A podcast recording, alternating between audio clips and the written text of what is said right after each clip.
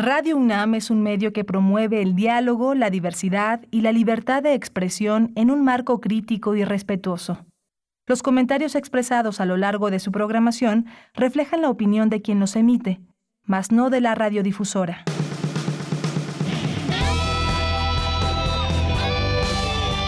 Prisma RU.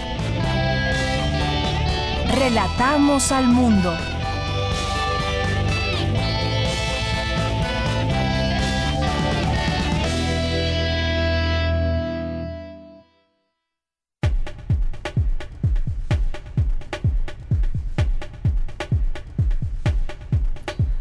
Muy buenas tardes, muchas gracias por estar con nosotros aquí en Prisma RU en el 860 de AM, en el 96.1 de FM, una de la tarde con cinco minutos. Y pues bienvenidos sean todos los que en este momento nos sintonizan. Ojalá que se queden con nosotros de aquí a las 3 de la tarde con mucha información, pese a que es un día festivo para las escuelas y para mucha gente, un día festivo marcado así en el calendario con motivo de la Revolución Mexicana el próximo próximo 20 de noviembre, que pues estaremos platicando un poco sobre este tema también. Eh, platicaremos sobre eh, la Revolución Mexicana, pero específicamente sobre uno de los personajes tan importantes eh, que se gestaron en esta Revolución que, y me refiero a Emiliano Zapata. Vamos a platicar con el historiador Pedro J. Fernández, que es autor de más de 10 libros y también lleva esta famosa cuenta de Twitter, don Porfirio Díaz, que se enfoca en la divulgación histórica y cultural de México a través de una sátira muy peculiar. Así que no se lo pierdan, estará con nosotros en un momento más. Vamos a platicar también sobre las conclusiones de un eh, seminario de energía y cambio climático, que son temas que se han vuelto muy importantes en esta época, hablar de energía, hablar de cambio climático, también pues recientemente que acaba de terminar hace un par de días la COP26 allá en Glasgow, Escocia. ¿Qué fue lo que sucedió allá? ¿Cuántas cosas eh, se dijeron? ¿Cuántos líderes participaron? Jóvenes, manifestaciones. Hay tanto que decir de esta COP26 también. Así que vamos a platicar sobre lo que también ha sido estas aquí en México, como este seminario de energía y cambio climático que pues tendrá sus conclusiones el próximo miércoles y les queremos hacer una invitación directamente de quienes han participado en este seminario, que son los investigadores Luca Ferrari y Alejandra Estrafón, que estarán con nosotros aquí en Prisma RU. Y también vamos a tener, vamos a tener información en nuestra segunda hora sobre la cuarta ola que es inminente ya en Europa y hay varios datos que compartir. En, en Alemania hay una situación que debe de tomarse en cuenta. Están pensando otra vez en el, en el home office, están pensando también eh, pues cómo hacerle con respecto a las personas que no se han vacunado. Ha habido, hay que recordar en su momento también distintas eh, protestas en Europa por las personas que no quieren ser vacunadas y esta cuarta ola que no da tregua en algunos sitios como el caso de Alemania, decía yo, la incidencia llega a 277 eh, muertos en 24 horas, 45.081 contagios y y eh, corrijo 228 decesos en 24 horas. Este es el panorama que está sucediendo ante esta cuarta ola de COVID-19 allá en Europa, que además endurece medidas contra los no vacunados. Vamos a platicar de este tema con el doctor Andreu Comas, que es doctor en ciencias, médico, virólogo, epidemiólogo, y nos va a contar sobre eh, pues ya tenemos también avanzada la vacunación en distintos países, pero aún así hay estas alertas rojas que se han prendido en varios países del mundo. Y pues hoy es lunes, lunes de Cartografía RU con Otto Cázares, lunes de Sala Julián Carrillo, qué actividades se perfilan para la semana, así que acompáñenos aquí en Prisma RU. Como todos los días, la información que surge desde nuestra universidad, la información eh, universitaria, la información cultural, nacional e internacional. Quédese aquí en Prisma RU. Hoy le acompañamos en este lunes, en este lunes muy tranquilo y ya, con ese frío que se siente invernal. pese al sol radiante que hay en estos días, eh, ese sol de diciembre que quema cuando estamos en el sol y en la sombra, pues nos empieza a dar un frío tremendo. Gracias aquí a Andrés Ramírez que está en los controles técnicos, gracias a Rodrigo Aguilar en la producción. Aquí en el micrófono le saluda Deyanira Morán a nombre de todo el equipo que hace posible este programa. Bien, pues esto es parte de lo que tendremos el día de hoy y desde aquí relatamos al mundo. Relatamos al mundo. Relatamos al mundo. Bien, la una con nueve minutos en este día 15 de noviembre del año 2021 en los temas universitarios. La doctora María Guadalupe Miranda del Programa Universitario de Investigación en Salud señala que la resistencia antimicrobiana es una pandemia silenciosa. La UNAM es la primera universidad de Iberoamérica que cuenta con un seminario permanente de estudios sobre heavy metal. En la Facultad de Estudios Superiores Cuautitlán elaboran abono orgánico con desechos de las tortillerías y los molinos de Nixtamal. El doctor Emanuel Sarmiento, profesor de posgrado de la UNAM, expresa que el personal de las instituciones educativas debe estar capacitado para detectar el trastorno por déficit de atención e hiperactividad. En materia nacional, de la reunión con Estados Unidos y Canadá que tendrá lugar el próximo 18 de noviembre, el presidente Andrés Manuel López Obrador espera que se traduzca en acciones. Lo importante es que lleguemos a acuerdos y que se apliquen esos acuerdos, diálogo con compromisos y que se conviertan lo más pronto posible en hechos, porque es muy importante el reunirnos, las cumbres, pero lo más importante son los resultados, que se lleven a la práctica los acuerdos. Y yo creo que el presidente Biden y el primer ministro Trudeau pues son hombres de acción. Entonces, no es para ir a conceptualizar o solo al análisis de la realidad, es para tomar decisiones, porque pues ellos no están para perder el tiempo, ni nosotros. Bien, pues ahí ya estaremos platicando lo que suceda, lo que surja de esta reunión sí, importante con Estados Unidos y Canadá, pero que derive de ella, bueno, pues eso es, eso es lo que estaremos viendo una vez que se hayan reunido. Al análisis lo veremos en este espacio, lo escucharemos por parte de analistas. Y en otra información, por primera vez, el Comité contra la Desaparición Forzada de la ONU visita a México. A partir de hoy y hasta el 26 de noviembre tienen reuniones con autoridades, activistas y familiares de víctimas de desaparecidos. El senador Salomón Jara exige a la Fiscalía General de Oaxaca emprender las acciones necesarias para localizar con vida a la activista Irma Galindo Barrios, desaparecida desde el 27 de octubre. Gerardo Lozano presentó su renuncia con carácter de irrevocable como director del área de cumplimiento financiero de la Auditoría Superior de la Federación. Y en materia internacional, Hoy Reino Unido elevó a grave su nivel de alerta nacional por terrorismo debido a la explosión de un taxi ocurrido el domingo frente a un hospital de Liverpool que dejó un muerto y un herido. Después de dos meses, el volcán Cumbre Vieja de La Palma, en España, podría estar terminando su actividad eruptiva, aunque sigue expulsando magma. Se ha reducido la actividad sísmica, la deformación de terreno y las emisiones de dióxido de azufre. Cumple una semana la crisis en la frontera polaco-bielorrusa sin que se vea una pronta solución. Cientos de migrantes se concentran en el puesto fronterizo de Brugui, Kunitsa, para tratar de entrar a la Unión Europea. En tanto, los ministros de Asuntos Exteriores de la Unión Europea aprobaron un nuevo marco legal para impulsar la quinta ronda de sanciones contra Bielorrusia.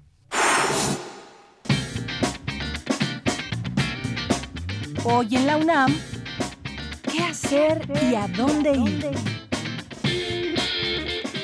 En el marco del Festival Internacional de Cine de la UNAM, la Coordinación de Difusión Cultural, la Facultad de Ciencias Políticas y Sociales, la Escuela Nacional de Artes Cinematográficas y la Filmoteca de la UNAM abren la convocatoria del doceavo concurso de crítica cinematográfica Alfonso Reyes Fósforo. Podrán participar estudiantes de bachillerato, licenciatura y posgrado de la UNAM, así como público en general y exalumnos. El tema de los ensayos es libre, pero deberá referirse a una de las tres películas seleccionadas por el Festival Internacional de Cine de la UNAM, que serán exhibidas de forma virtual según la plataforma que el FIC UNAM designe. La fecha límite de inscripción es el 10 de enero de 2022. Consulta las bases de la convocatoria en el sitio oficial del Festival Internacional de Cine de la UNAM en www.ficunam.unam.mx. No te puedes perder una emisión más de la serie Conciencia, Psicología y Sociedad, coproducción de la Facultad de Psicología y Radio UNAM, que busca difundir la ciencia psicológica y su relevancia social para desmitificar a la psicología y fortalecer el reconocimiento de esta disciplina como una ciencia.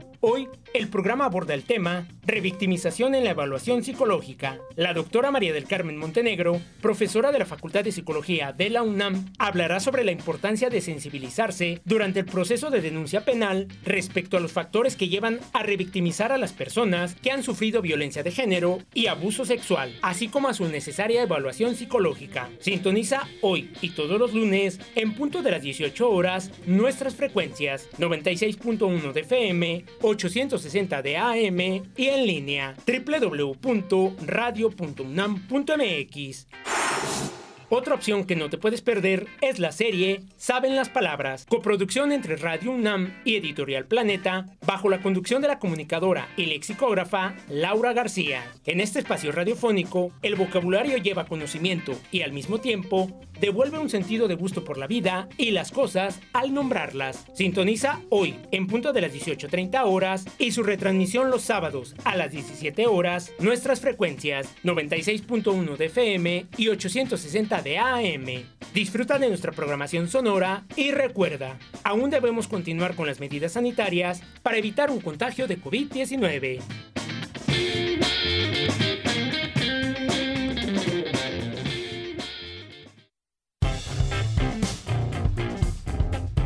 Campus RU. Bien, pues estamos ya en nuestro campus universitario en este día, en este lunes 15 de noviembre. Me enlazo con Dulce García. Analiza la doctora María Guadalupe Miranda del Programa Universitario de Investigación en Salud la importancia de la resistencia antimicrobiana. Pues cuéntanos, Dulce, muy buenas tardes, bienvenida. Así es, Deyanira, muy buenas tardes a ti al auditorio. Deyanira, en México se registran al año aproximadamente 100.000 infecciones asociadas al cuidado de la salud. Estas infecciones de Yanira provocan que entre 2 y 3% de los pacientes fallezcan por afectaciones de bacterias resistentes. Se estima de Yanira que para 2050 estas podrían ser la primera causa de muerte a nivel mundial. Así lo advirtió la coordinadora de actividades de la red del Plan Universitario para el Control de la Resistencia Antimicrobiana de la UNAM, la doctora María Guadalupe Miranda Novales. Escuchemos.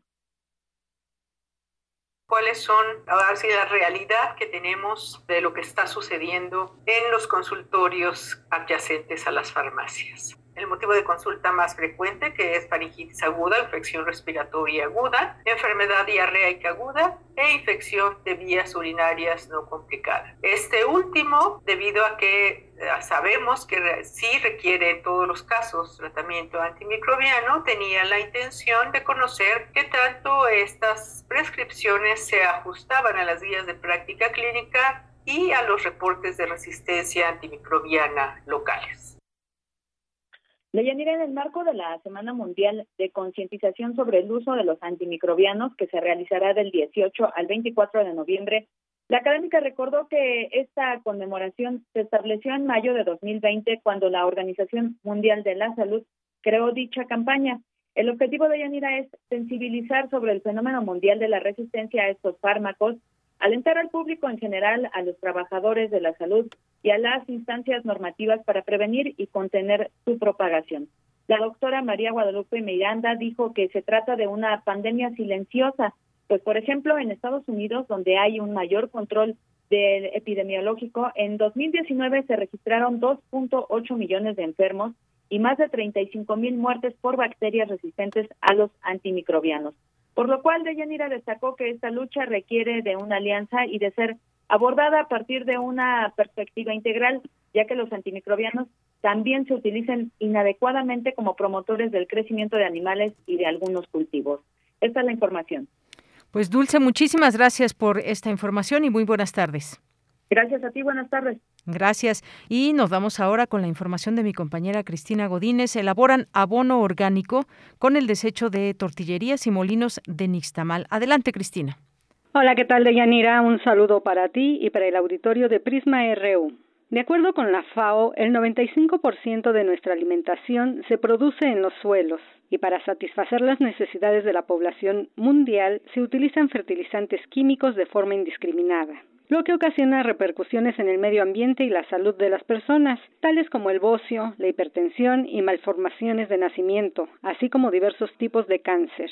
Por lo anterior, cobra importancia la innovación de sustancias que no impliquen riesgos a la salud y que cumplan los objetivos de productividad y nutrición. Es así que, con el fin de ofrecer soluciones sustentables, Martelena Domínguez Hernández, del Departamento de Ciencias Agrícolas de la Facultad de Estudios Superiores Cuautitlán, desarrolla la línea de investigación Sustentabilidad, Circularidad y Seguridad Alimentaria en Agroecosistemas, la cual incluye la elaboración de fertilizantes orgánicos como una práctica agroecológica. Estamos evaluando la aplicación de los fertilizantes Nehayote estiércol en el cultivo y hemos encontrado beneficios importantes, por ejemplo, incrementos en el rendimiento de hasta 2 toneladas, mejoras en la calidad del suelo, tenemos suelos que tienen mayor contenido de materia orgánica y también mayor, una mayor reserva de, de nitrógeno, fósforo y potasio, que son los principales nutrientes que utiliza el, maíz.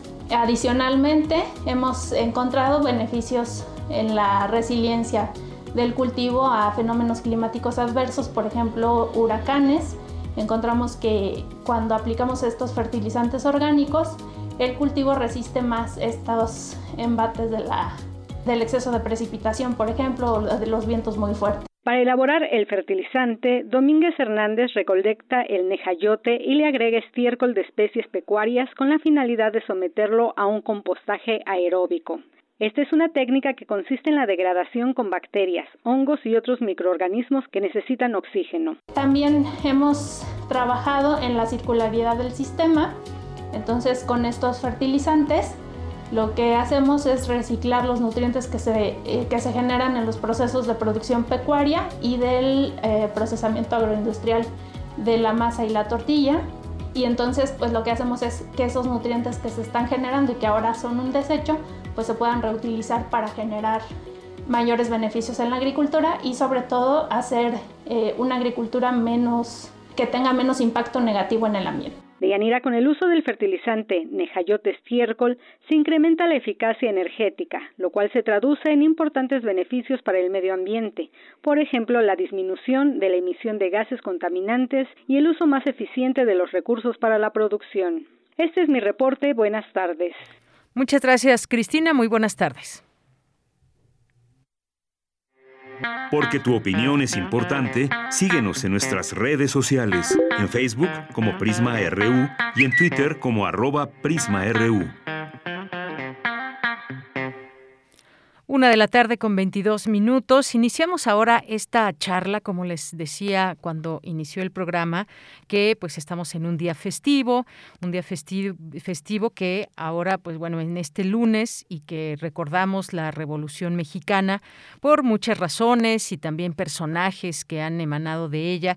Y uno de estos grandes personajes es, por supuesto, Emiliano Zapata. Así que hablemos, hablemos de, de este personaje, de lo que representa para la Revolución Mexicana mexicana, porque ahora pues también tenemos la posibilidad de aprender, de escuchar de la misma voz de los eh, historiadores, de periodistas y más, pues desde su propia voz, eh, pues distintas narraciones en torno a personajes históricos, como es el caso de Zapata. Y en esta ocasión nos acompaña Pedro J. Fernández, que es autor de 11 libros, eh, también pues lleva esta cuenta que les decía de don Porfirio Díaz, que está enfocada a la divulgación histórica y cultural de México y hoy nos acompaña justamente para hablarnos de esta serie de Zapata que pues él mismo nos explicará de qué se trata, pero antes que otra cosa, pues le damos la bienvenida en este espacio de Prisma RU de Radio UNAM. ¿Qué tal, Pedro J. Fernández? Bienvenido, muy buenas tardes. Muy buenas tardes, muchísimas gracias. ¿Cómo estás? Muy bien, pues con mucho gusto de saludarte y pues de hacerte algunas algunas preguntas, quizás un poco enmarcando, Pedro, eh, pues este, este personaje de Emiliano Zapata del que pues hay mucho mucho que decir. Es un personaje que se volvió famoso por distintas situaciones y eventos en los que participó en la Revolución Mexicana y pues me gustaría antes que otra cosa que nos platiques eh, acerca de este podcast que tú eh, has realizado y que se llama así, Zapata, Historia de una Revolución, y que es narrada por, eh, está narrada por ti mismo. Así que cuéntanos, por favor. Eh, sí, eh, bueno, Zapata, Historia de, una Revolución es una serie de 10 capítulos, cada uno va entre 10 y 15 minutos y va contando la historia no solamente de Zapata, sino de las personas que lo rodearon, de Estado del pueblo, un poco para entender de dónde venía este hombre, por qué eh, se lanza la lucha agraria y, para que podamos eh, adentrarnos a su vida, más allá de las fotografías y de las frases que conocemos, realmente conocer y sentir empatía por este personaje tan importante para la Revolución Mexicana. Efectivamente, y yo decía, bueno, pues justamente porque eh, cómo hace esta todo este movimiento y cómo es que salta a ese a ser tan conocido dentro de todo digamos esos ese campesinado que en su momento pues comenzó a revelarse y que fue todo un movimiento también un movimiento de ideales pero también que pasó a las acciones y que pues bueno no no he escuchado todos los, los capítulos pero podría decirle a nuestro público que nos está escuchando ya tuve oportunidad de escuchar el primer capítulo y nos adentro entra a esa historia desde pues este lugar en Enecuilco, eh, qué hay ahí, cómo va surgiendo todo todas estas posibilidades y, sobre todo pues enmarcarlo en qué situación se vivía en México y qué pasaba por ejemplo en Morelos de donde eh, donde es Zapata. Cuéntame un poco más hacia dónde llevas esta historia sí pues esta historia empieza justo como dice en Anenecuilco que eh, yo creo que es importante conocer eh, el pueblo del que venía y la historia de Zapata, porque al final eh, Zapata es heredero de una lucha por las tierras, incluso antes del porfiriato, su padre, su abuelo, y mucho más atrás, ya luchaban para que se les regresaran estas tierras de las cuales tenían los títulos de propiedad y tenían los mapas originales desde la, Nueva, desde la Nueva España. Entonces, yo creo que entendiendo ese contexto uno va descubriendo a este a este gran personaje y cómo se va forjando eh, esta ideología zapatista que finalmente eh, nos llega hasta hoy. Y cada vez que hablamos de la lucha agraria, eh, pues Zapata está presente. Entonces, intento hacerlo de un modo muy ameno. Yo les estoy contando la historia, el chisme, los detallitos para que uno se vaya interesando justo en, la historia y no solamente sean lo que a veces pasa en las escuelas que estamos hablando de fechas y de, temas que luego uno no se acuerda, pero sí si, si te van platicando la historia y te quedas justo con, con eso de los personajes, con el chisme, con algo más humano y algo más cercano, para que podamos sentir empatía por ese personaje y decir, mira, eh, Zapata no es tan diferente a mí. Efectivamente, y esto que dices es, es muy importante porque ahora, pues, ¿cómo, ¿cómo se enseña desde hace mucho tiempo? ¿Cómo de pronto se enseña la historia de nuestro país, la historia en general? Y a veces, pues, les resulta un tanto aburrida a, los, a los estudiantes. Yo le preguntaba ayer justamente a mi hija, a ver, dime las fechas de cuándo inició y cuándo terminó la Revolución Mexicana.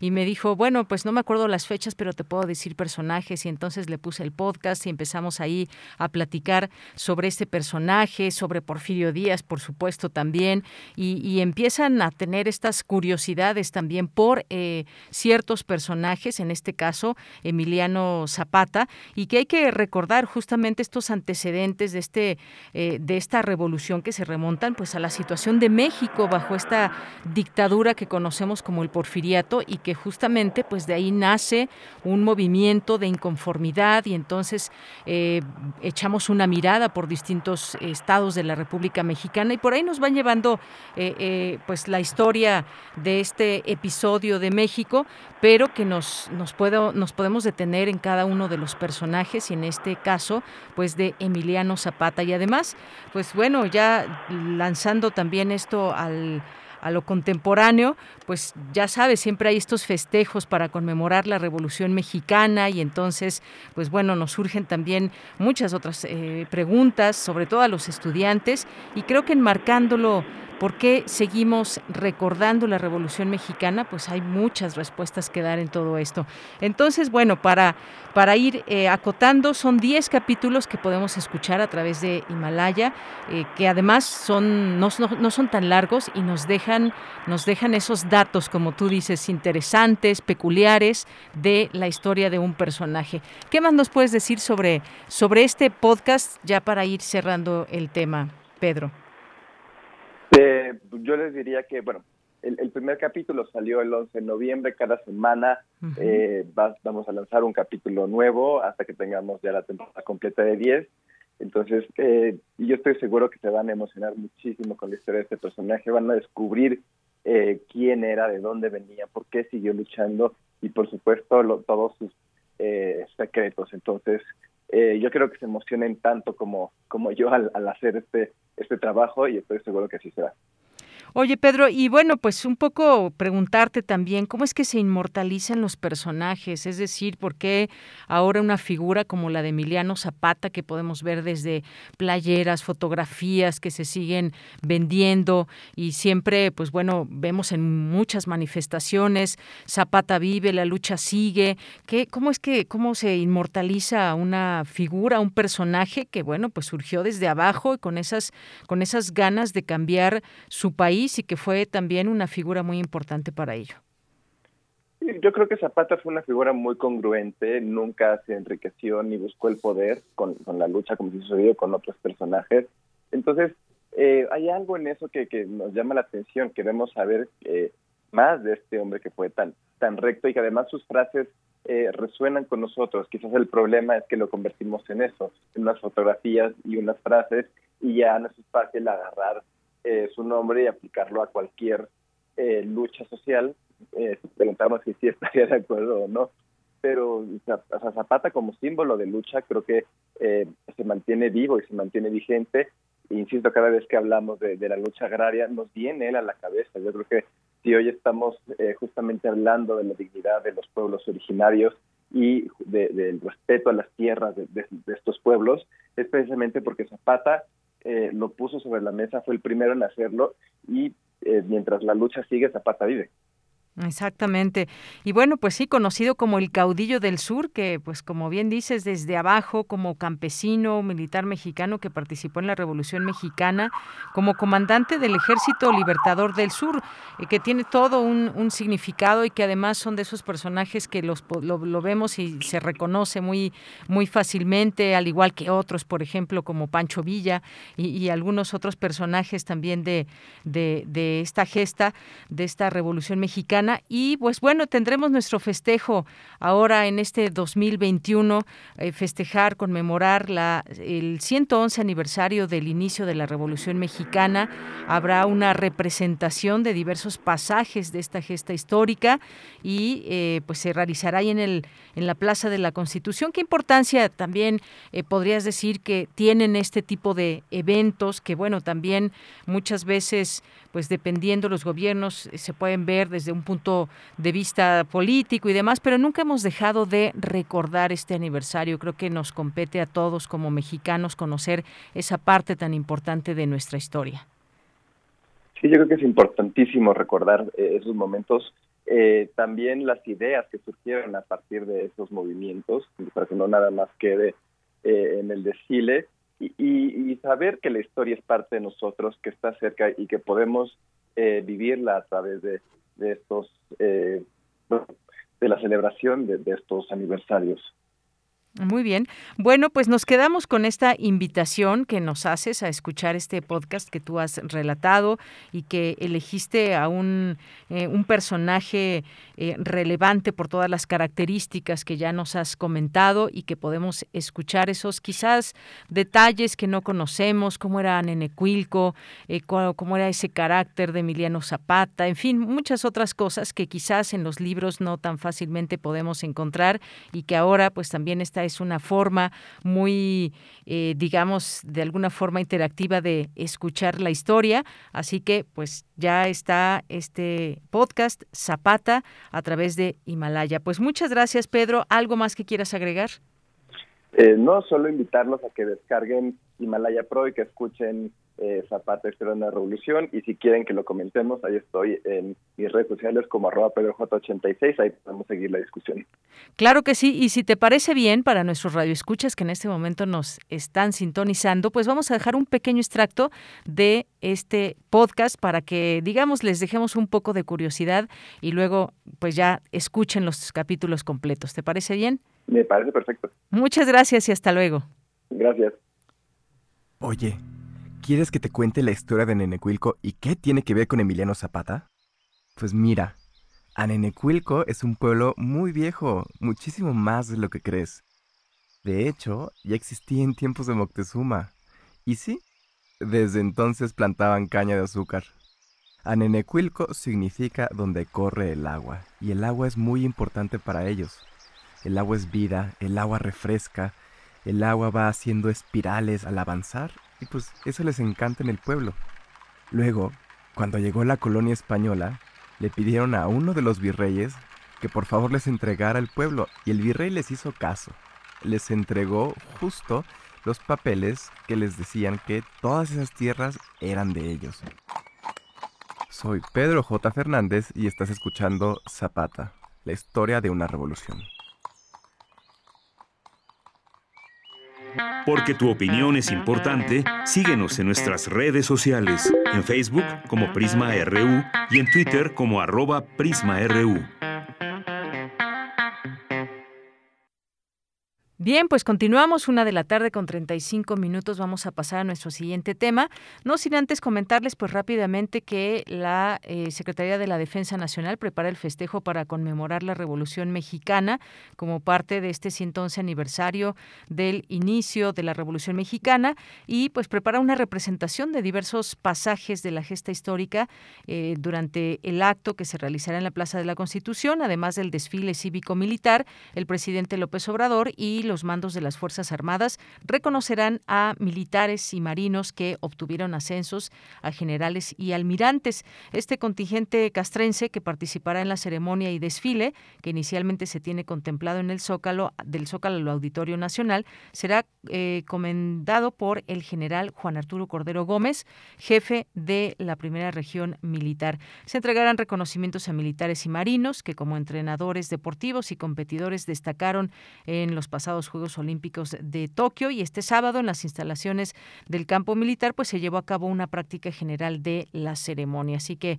pues habrá este festejo, habrá eh, este desfile para conmemorar la Revolución Mexicana. Y bueno, pues pasando ya a este tema que les decía, la importancia de hablar de energía y cambio climático en estos días es preponderante y nos acompañan ya eh, Luca Ferrari, que es investigador del Centro de Geociencias de la UNAM, Campus Juriquilla, doctor doctor en Ciencias de la Tierra por la Universidad de Milán y postdoctorado en la UNAM, miembro de la Academia Mexicana de Ciencias y uno de los coordinadores del Programa Nacional Estratégico de Energía y Cambio Climático de CONACID. ¿Qué tal, Luca Ferrari? Bienvenido, muy, buenos, muy, muy buenas tardes. Buenas tardes, Yanira, a toda la audiencia. Gracias. Y también recibimos en este espacio a Alejandra Estrafón, que es licenciada en Física por la Facultad de Ciencias de la UNAM, maestra y doctorante en Ciencias de la Tierra. Sus líneas de interés son la viabilidad climática, la política ante el cambio climático, así como las alternativas de desarrollo social frente al deterioro ambiental. ¿Qué tal, Alejandra? Bienvenida, muy buenas tardes.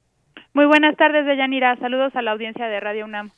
Gracias. Bueno, pues empezaría eh, con Luca Ferrari preguntándole, investigador, sobre pues esto que ha sido este seminario de energía y cambio climático, que se darán estas conclusiones para el próximo miércoles, que yo decía un tema básico en estos tiempos. ¿Qué nos puede decir y cómo, pues, qué se va a abordar dentro de estas, digamos, conclusiones que ha habido de todo el seminario? Sí, este webinario va a ser una síntesis de, la, de los demás webinarios que tuvimos a lo largo del año como parte de las actividades de el PRONAS, el Programa Nacional Estratégico sobre Energía y Cambios Climáticos.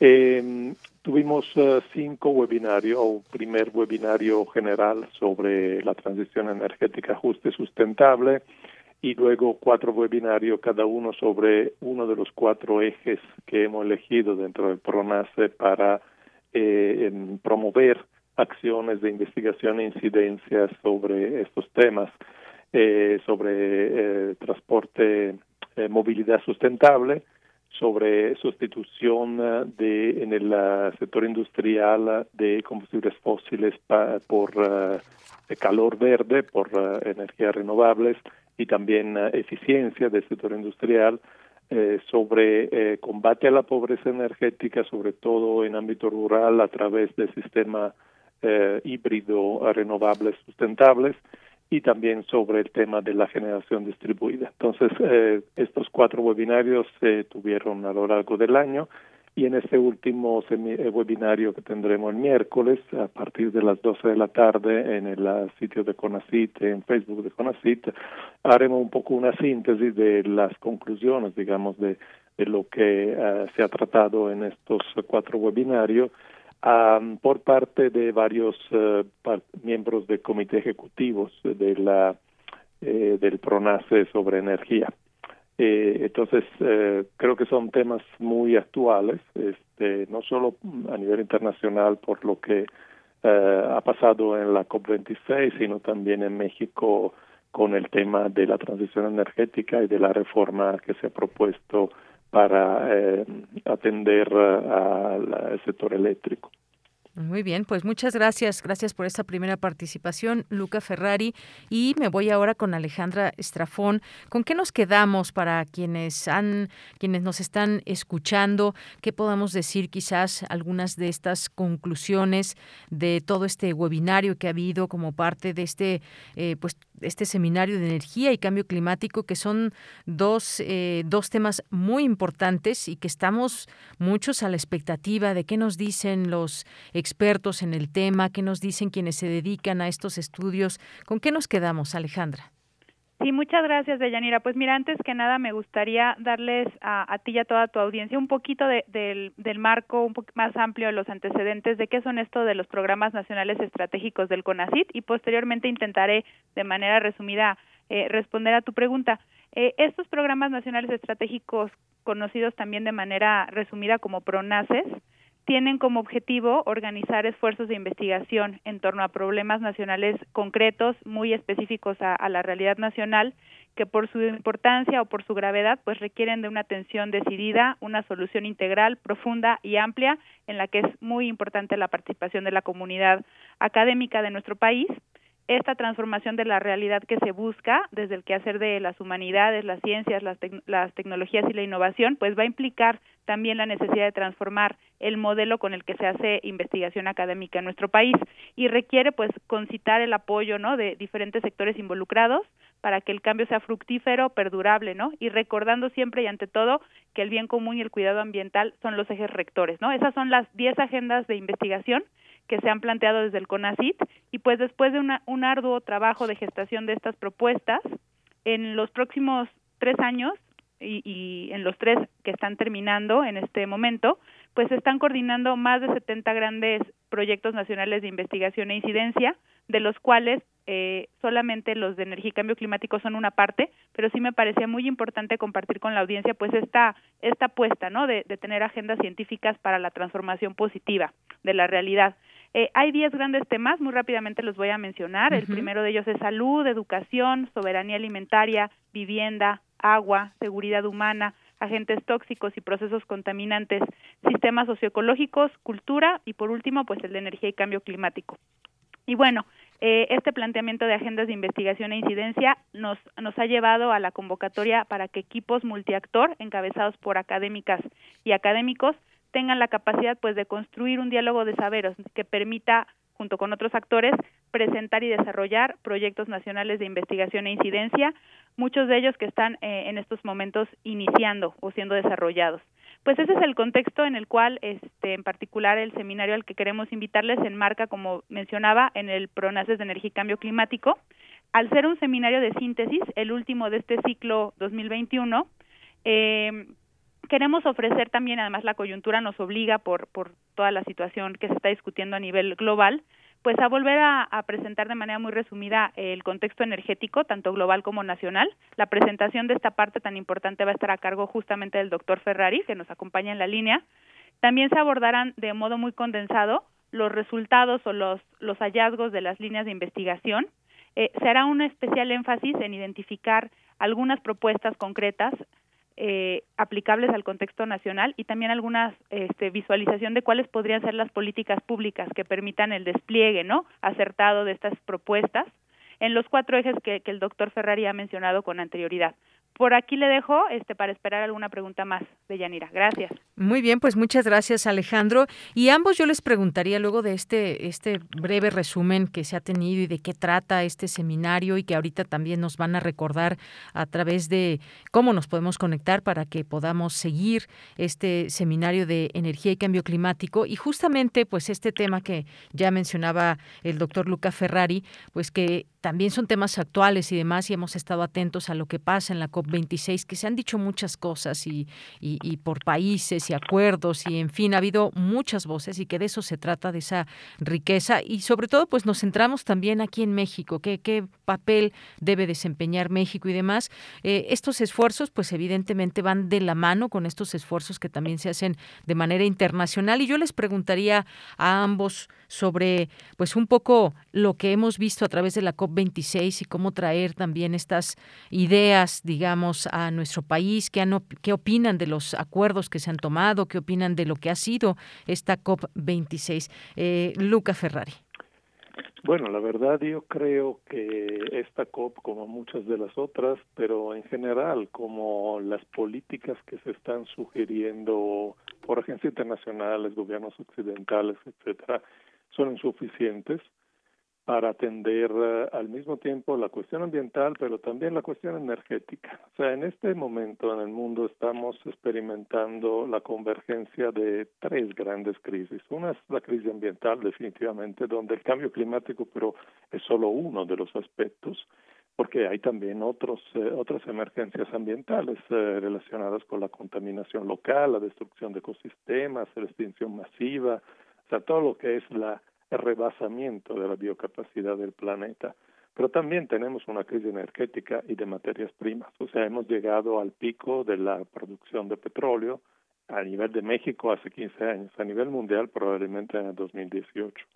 Entonces, los combustibles fósiles, que todavía representan más del 80% de la matriz energética del país, digo, del, del mundo, eh, están ya en una situación donde no se puede producir más este lo que queda es más caro de un punto de vista económico, energético, pero también de impacto ambiental. Entonces no podemos crecer en la producción de estos combustibles fósiles, no solo por cuestión ambiental, digo por, también por cuestiones físicas, técnicos, geológicas, pero también tenemos una creciente desigualdad, o sea, una crisis social, una creciente desigualdad en el consumo de energía.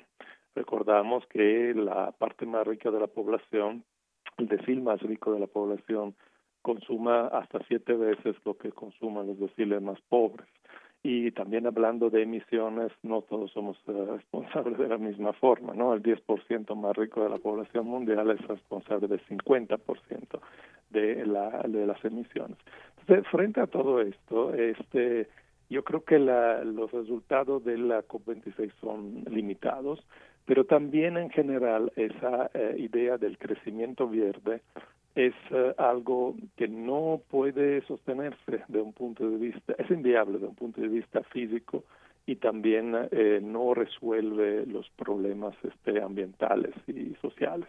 O sea, nosotros hemos hecho un análisis eh, dentro de PRONACE y también, bueno, durante el primer webinario invitamos dos grandes expertos, el doctor Giorgio Callis y el doctor José Luis González Reyes, eh, donde eh, muestran que esta idea de que podemos seguir creciendo y al mismo tiempo disminuir las emisiones y eh, disminuir el impacto ambiental no funciona. O sea, no hay evidencia empírica de, de todo esto. Entonces, lo que queda es realmente eh, tratar de vivir todos dentro de lo que son los límites planetarios, es decir, una parte, eh, la parte más rica y derrochadora consumista de la población tiene que reducir sus consumos, empezando por los países ricos, que es un poco lo que le reclama, por ejemplo, India o China a los países eh, occidentales cuando piden que se, se deje de usar ciertos combustibles. Por supuesto, hay que dejar de usarlo, pero eso tiene una implicación para la, eh, digamos, para la, cómo está construido la, la economía global. Entonces, eh, si queremos realmente reducir las emisiones, tenemos que vivir todos dentro de estos límites planetarios, dentro de estos límites eh, biofísicos, y también tenemos al mismo tiempo que redistribuir las energías y los materiales. O sea, tenemos que llegar a una situación donde se, se puede proveer de lo mínimo indispensable a todos en cuanto a energía y materias, pero también eh, no podemos rebasar ciertos eh, límites eh, hacia arriba. Y eso implica lo que se llama, en, en, es conocido como la, teoría del decrecimiento, pero quien tiene que decrecer son los que más consumen. dentro de esto, entonces, sí podemos implementar también una transición a energía renovable, pero a una escala pequeña, porque además no, no, no hay suficientes materiales como para eh, proveer eh, la, la, enorme cantidad de infraestructura renovable que se necesitaría si queremos mantener el sistema energético actual muy intensivo en energía. Muy bien, Lucan, pues muchas gracias también por esta este análisis, esta opinión ligada a la COP26 y bueno, pues doy paso ahora a Alejandra para que nos dé también su punto de vista sobre esto que hemos visto estos días ahí en la COP26 que pues uno quisiera pensar, a ver cuáles son las acciones concretas, qué, qué sí va a pasar para que se reduzca estos efectos eh, nocivos del cambio climático, eh, reducir, por ejemplo, las emisiones globales de dióxido de carbono, es una de las cosas que se discutieron, por ejemplo, detener los subsidios a los combustibles fósiles, acelerar la eliminación de la energía del carbón altamente contaminante. Y hay una que me pareció muy, muy específica, que es eh, un tema para avanzar en la protección de los bosques tropicales a nivel mundial. Fue una, de, una declaración que hace énfasis en el uso adecuado de la vegetación y el suelo y que se comprometieron más de 100 países. Evidentemente, pues está Brasil, por ejemplo, eh, que se ponga fin a la deforestación. Pero, ¿qué opinas tú de esto que hemos visto en la COP26, Alejandra? Pues realmente yo, yo sigo con mucha atención las COPs desde hace ya varios años y creo que conforme pasan los años cada vez mi, mi esperanza de que a ese nivel se resuelva y se tomen acciones eh, concretas y se vean los resultados, eh, pues va disminuyendo. Lamentablemente no ha habido una disminución, incluso se han acelerado, ¿no? La cantidad, de, el número de emisiones globales a la atmósfera se ha venido acelerando.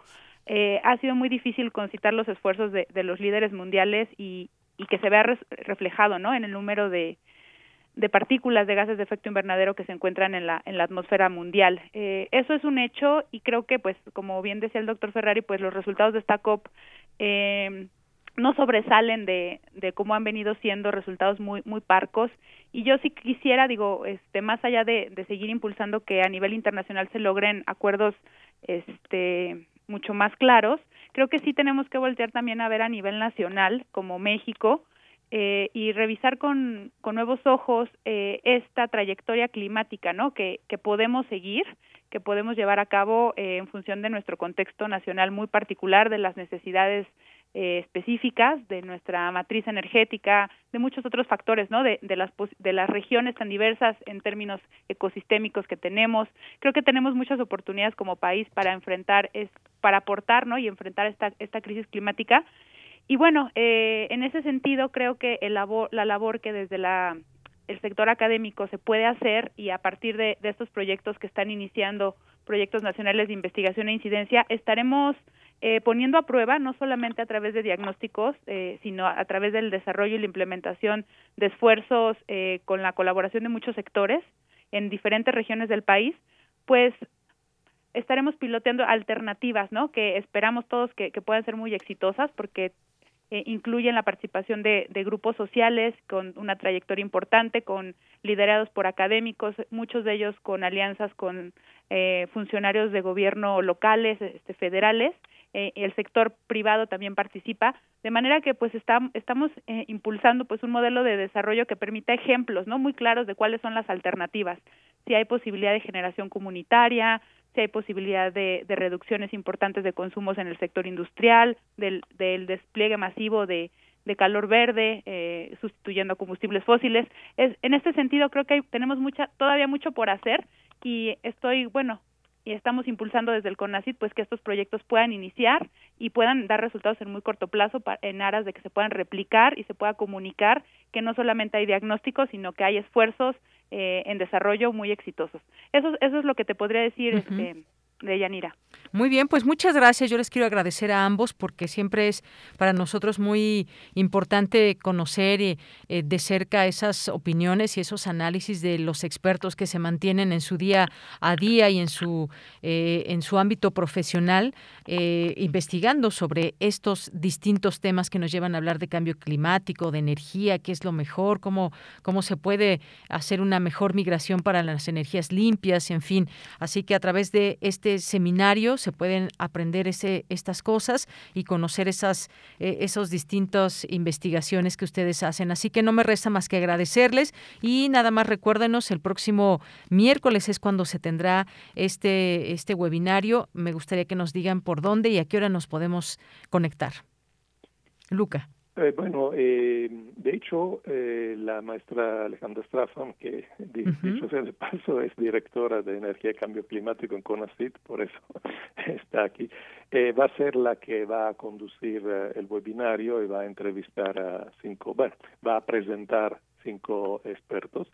va a ser a las 12 del día del próximo miércoles eh, en la página de Facebook de CONACIT y también de YouTube, ¿verdad, Alejandra? Así es, en las redes sociales del Consejo, que tanto por Facebook como YouTube va a estar disponible la transmisión en vivo y también posteriormente pues el podcast para los que no puedan seguirlo en, en vivo. Muy bien. Bueno, pues muchas gracias. Y miren, por aquí nos llegó una pregunta que después quizás podríamos platicar de ello, porque ahorita ya se nos acabó el tiempo, que nos piden un comentario sobre la reforma eléctrica propuesta eh, por parte del Gobierno de México, pero pues quizás lo podemos, si ustedes nos permiten, en otro momento poder platicar de ello y eso lleva bastante tiempo, yo creo. Así es. un debate un poco más profundo. Sí, con mucho gusto. Podemos, este, inclusive, estamos pensando desde el CONACYT también organizar alguna serie de foros, ¿no? Que permitan desde el sector académico, pues, dar una opinión de expertos sobre la situación, eh, el contexto de la reforma eléctrica. Sí, con mucho gusto, Deyanira. Muy bien, pues muchas gracias, gracias a ambos. Ya tendremos oportunidad de, de, conversar también sobre estos temas. Y bueno, por lo pronto, muchas gracias a los dos por haber estado aquí en Prisma RU y pues hasta la próxima. Gracias, eh, Luca Ferrari. Gracias, Alejandra Estrafón. Muy buenas tardes. Buenas, tardes. Gracias. Hasta luego. Muy buenas tardes. Porque tu opinión es importante, síguenos en nuestras redes sociales, en Facebook como Prisma RU y en Twitter como arroba PrismaRU. Bien, pues nos vamos ahora, vamos a escuchar esta invitación que nos deja Dulce Wet.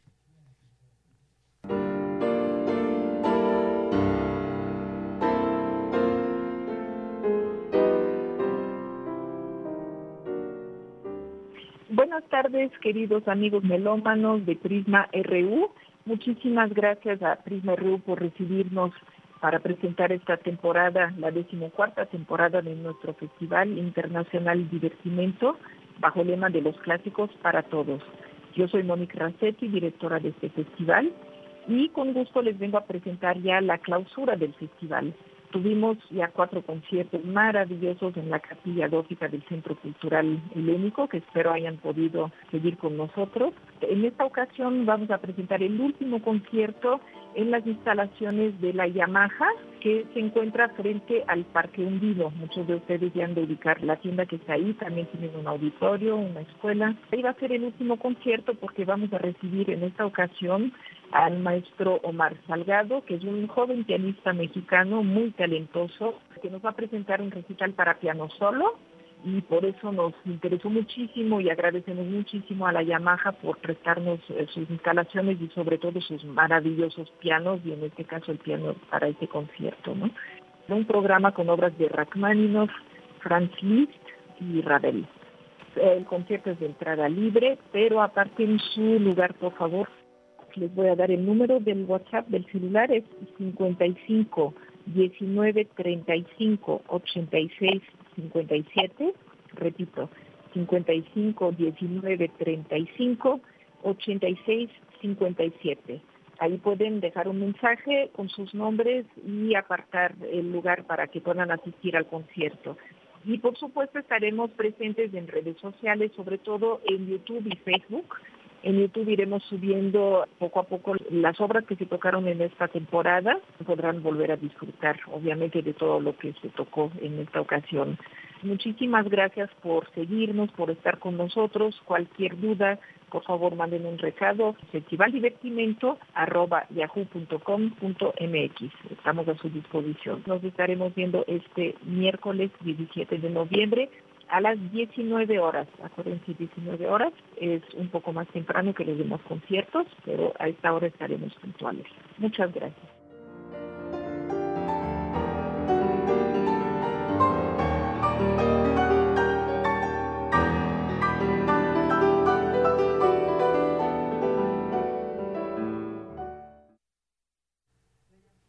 Bien, pues vamos ahora al corte. Ya son las 2 de la tarde y pues quédese con nosotros. Todavía tenemos mucha información. Hablaremos de la cuarta ola de COVID-19 allá en Europa, cómo debemos tomarlo aquí en otro continente. Y pues bueno, todavía también más información. Otto Cázares, eh, Monserrat Muñoz estará por aquí con nosotros, el reporte internacional. Quédese aquí en Prisma RU. Volvemos después de este corte. Tu opinión es muy importante. Escríbenos al correo electrónico prisma.radiounam@gmail.com.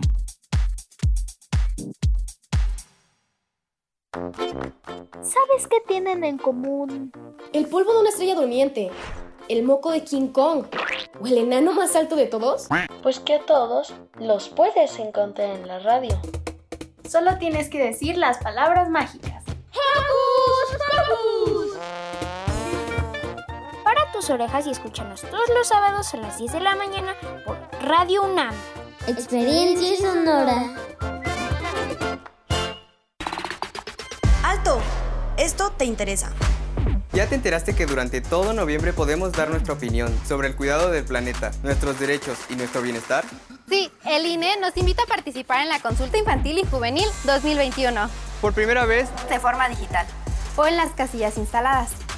Ingresa hoy mismo a consultainfantilyjuvenil.ine.mx. Pon tu alerta en todo noviembre. Participa y moldea tu futuro. INE. ¿Te toca vacunarte contra la COVID-19? Antes de ir, come bien y toma tus medicamentos. No llegues con mucha anticipación. Hidrátate bien con agua natural. Si tienes dudas, visita mivacuna.salud.gov.mx. Recuerda, la vacuna te protege y protege a quienes queremos. Cuidémonos entre todos, vacúnate y no bajes la guardia. Secretaría de Salud.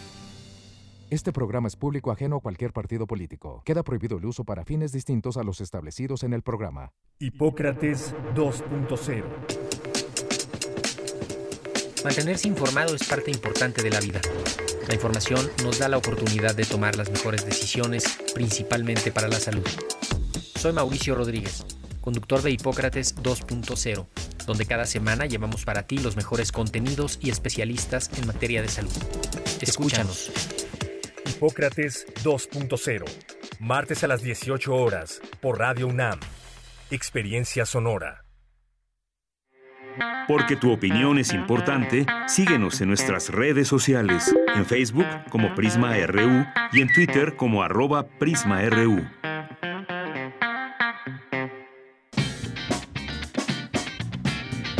Mañana en la UNAM, ¿qué hacer y a dónde ir?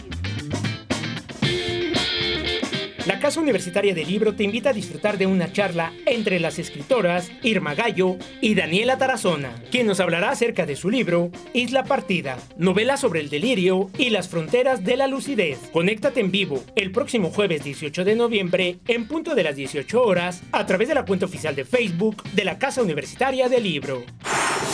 Como parte del ciclo de conversatorios 500 años de memoria, mujeres indígenas luchando y resistiendo, se llevará a cabo la mesa Violencias y resistencias actuales de las mujeres indígenas en México, una revisión histórica acerca de las diversas formas de opresión que atraviesan las mujeres desde la caída de Tenochtitlan. La cita es el próximo 19 de noviembre en punto de las 16 horas a través de la cuenta oficial de Facebook de Cultura UNAM. La muestra internacional de cine regresa al Centro Cultural Universitario. A partir del próximo 19 de noviembre y hasta el 8 de diciembre, las salas Julio Bracho y José Revueltas serán sede de la 50 Muestra Internacional de Cine. Consulta la programación completa en el sitio oficial www.filmoteca.unam.mx y a través de las redes sociales de la Filmoteca de la UNAM. Disfruta de los eventos presenciales en los recintos culturales universitarios, respetando las medidas sanitarias para evitar un contagio de COVID-19. Para Prisma RU, Daniel Olivares Aranda.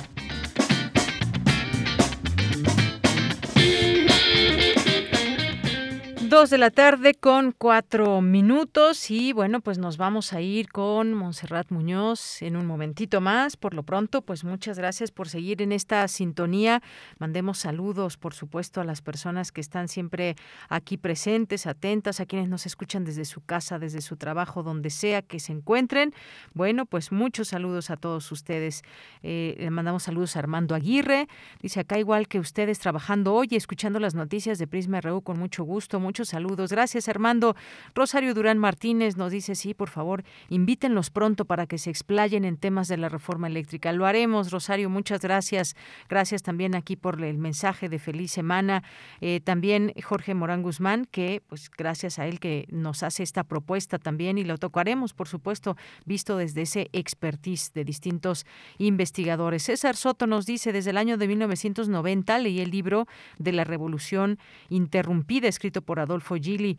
Eh, eh, bibliografía completa con conocimiento, en conocimiento integral y detalles del caudillo Emiliano Zapata de Anenecuilco, Morelos. Muchas gracias, gracias César, gracias también a Jorge que nos dice la historia es una secuencia viva de hechos y consecuencias realizados por protagonistas como mi general Zapata, donde hubo un charro mejor. Gracias Jorge. José Ramón Ramírez, siempre también muchos saludos.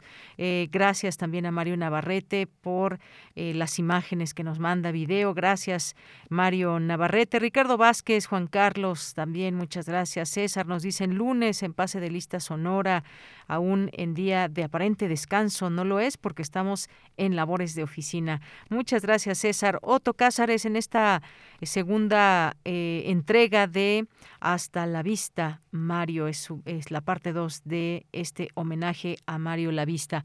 Y bueno, pues también a todos ustedes que están por aquí, también presente David Castillo Pérez, muchas gracias. Santiago Luis Enrique Castillo, a Jorge Morales eh, Flores, muchas gracias a nuestros amigos del Centro Love Palme, a Pluriversos Radio también, muchas gracias y estamos pendientes de todos sus mensajes. Nos vamos ahora con Montserrat Muñoz. Sala Julián Carrillo presenta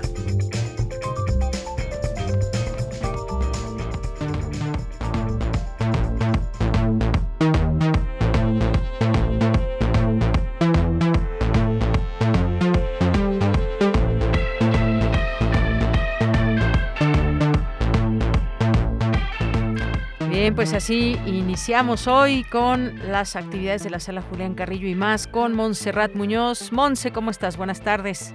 Se hizo de noche, en pleno día. Sí, ya casi estamos, en el rave ya radiofónico, Monse.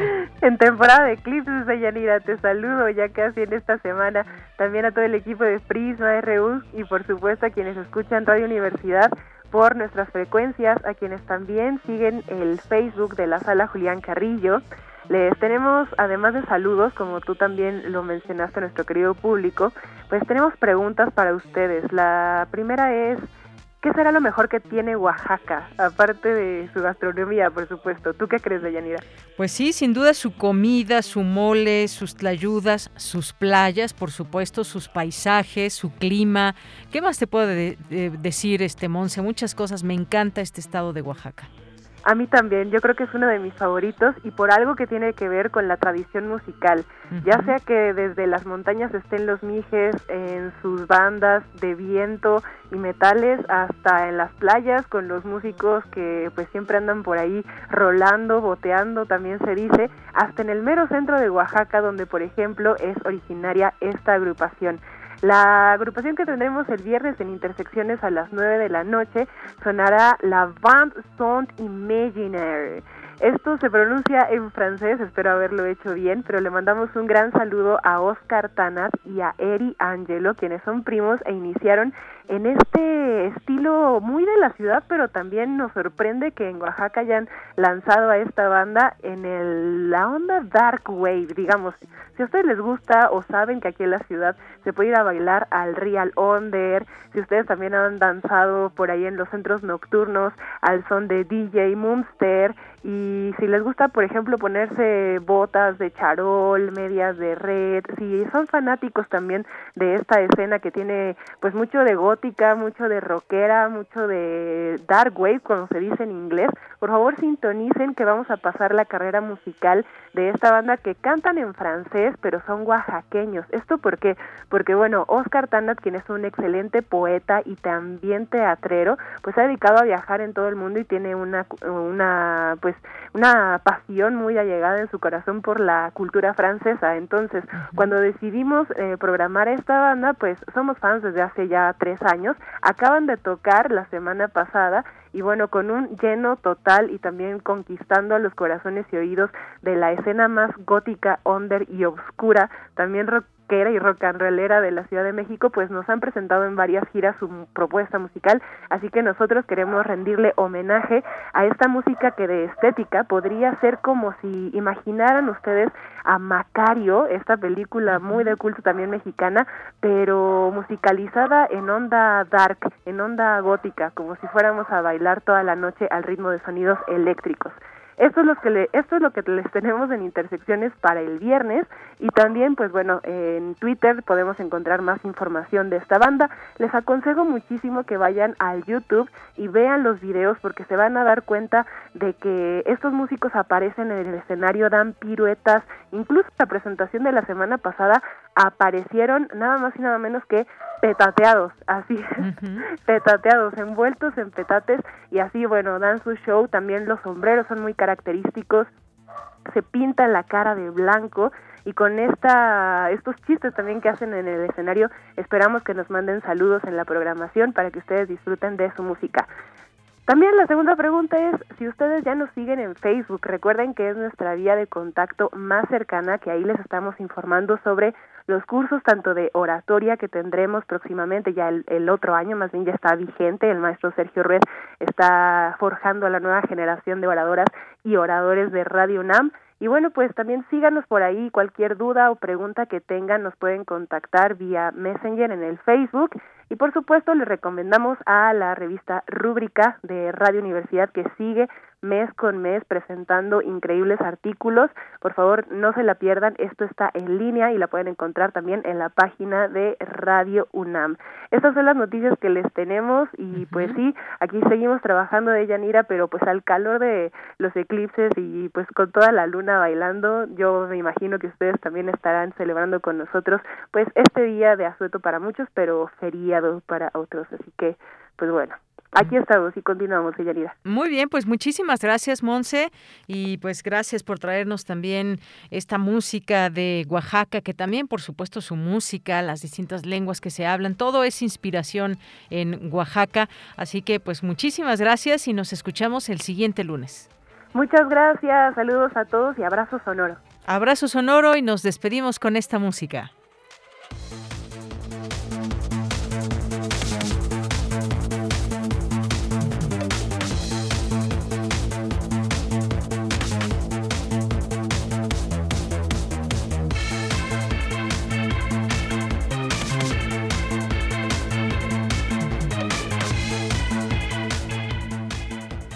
2 de la tarde con 12 minutos y nos vamos ahora a la información con Cristina Godínez, especialista expone que el personal educativo debe saber detectar el TDAH, que es este déficit de atención en niñas y en niños. Adelante, Cristina.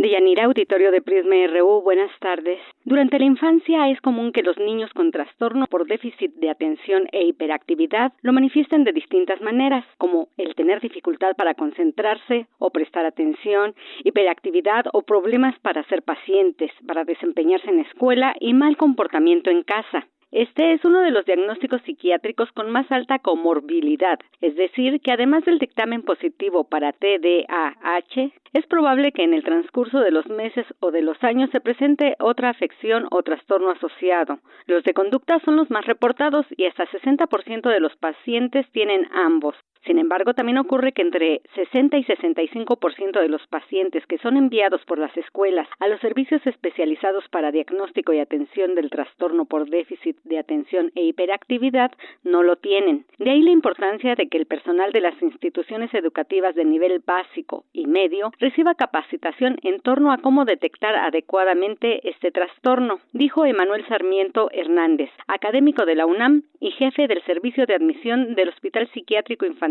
doctor Juan N. Navarro. Lo que se tiene que hacer en las escuelas es tener mejores filtros para enviar a los niños. Ahora me encargo del servicio de admisión del Hospital Psiquiátrico Infantil, doctor Juan N. Navarro, y entonces la principal consulta que nos hacen, la principal demanda de atención son niños enviados por probable trastorno por déficit de atención con hiperactividad y los principales que solicitan esa atención son las escuelas. El doctor Sarmiento expuso que pareciera que todo niño que se mueve y habla en exceso tiene TDAH, hasta confirmar lo contrario, aun cuando el diagnóstico de esta afección está bien descrito. Tiene 18 síntomas y para que un niño o adolescente sea valorado, debe presentar al menos seis signos de inatención y otros tantos de hiperactividad e impulsividad. De Yanira, el tratamiento implica medicamentos y terapias conductuales y psicopedagógicas, de acuerdo con los requerimientos de cada caso.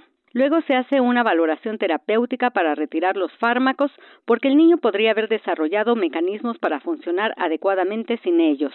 Por último, el doctor expuso que este trastorno es altamente heredable, por lo que los especialistas deben hablar con los padres, explicarles de qué se trata y que el tratamiento incluirá el manejo de reglas y límites. Deyanira, este es mi reporte. Buenas tardes.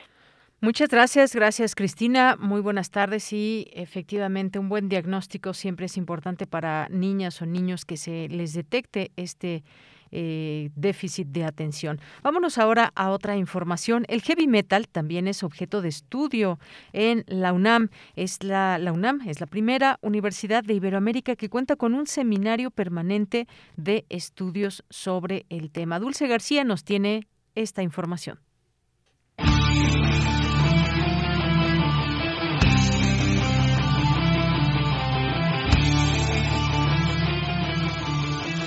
Deyanira, muy buenas tardes a ti al auditorio de Prisma RU. La UNAM es la primera institución en Iberoamérica que cuenta con el Seminario Permanente de Estudios sobre Heavy Metal, cuya unidad académica especializada está adscrita al Centro de Estudios Mexicanos UNAM Boston, al Museo Universitario del Chopo y al antiguo Colegio de San Ildefonso. El objetivo es que exista un espacio de investigación, actualización, reflexión y profesionalización en torno al tema como objeto de estudio académico y no solo como género musical. Se busca que haya una experiencia sociomusical multisensorial en la que intervengan diversas áreas del conocimiento, según aseguró el responsable de esta instancia y titular de la extensión universitaria del Instituto de Investigaciones Antropológicas de la UNAM, Alfredo Nieves Molina. No puedes pasar desapercibido que le gusta esta música a millones de personas, que les cambia la vida, que la identidad de las personas va ligada a esta música por lo tanto, a mí me parece un hecho completamente importante y necesario como objeto de estudio.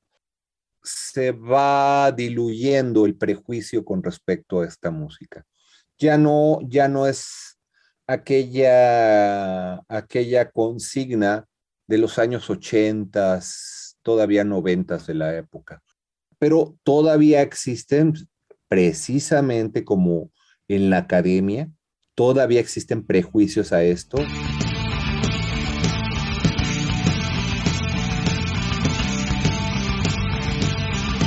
Heavy metal o simplemente metal es un género musical que surgió a principios de los años 70. Si bien inició en círculos contraculturales, ahora es una música que está en las comunidades del mundo, impulsada por las industrias culturales como producto. Los apoyos que ofrece el seminario son asesorías metodológicas, históricas y de contexto a estudiantes, egresados y personas interesadas en producir investigación sobre los fenómenos socioculturales asociados a la escena del metal. En ese sentido, se ha visto que cada vez más jóvenes recurren a este seminario para buscar apoyo. El seminario también es un espacio formativo en los procesos de investigación en las humanidades. Actualmente están adscritas a él 41 personas. Esta es la información. Muy buenas tardes. Bien, pues muy metaleros nos ponemos, nos podemos poner desde la UNAM. Y bueno, pues nos vamos ahora con la información internacional a través de Radio Francia.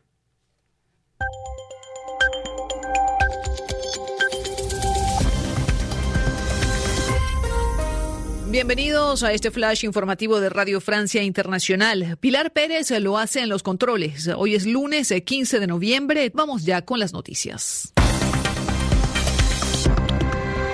Andreina Flores. En Ecuador renuncian a sus cargos el jefe del Comando Conjunto de las Fuerzas Armadas y el director del organismo encargado de las prisiones, después de producirse una masacre este fin de semana en la principal cárcel de Guayaquil que dejó 68 muertos y al menos 25 heridos. Fecha clave en Cuba, la oposición convocó para hoy 15 de noviembre a una gran manifestación pacífica en La Habana y otras seis provincias, pidiendo la liberación de los presos políticos. Los participantes se deben vestir de blanco. En las redes sociales muchos denuncian estar bloqueados en sus domicilios o por agentes del gobierno. Nuestra corresponsal en La Habana, Jaycee Guía. El ambiente está bastante tenso desde ayer realmente. El principal coordinador de la marcha, Juno García Aguilera, se enfrentó a un acto de repudio en su casa. Había demasiada gente vestida de civil a su alrededor que sabemos que son fuerzas del Ministerio del Interior y otras son de centros de trabajo que los movilizan para eh, repudiar ofender y denigrar a los posibles manifestantes de la marcha. La tensión es bastante grande, de hecho han habido personas que fueron detenidas en la jornada de ayer solo por usar de blanco.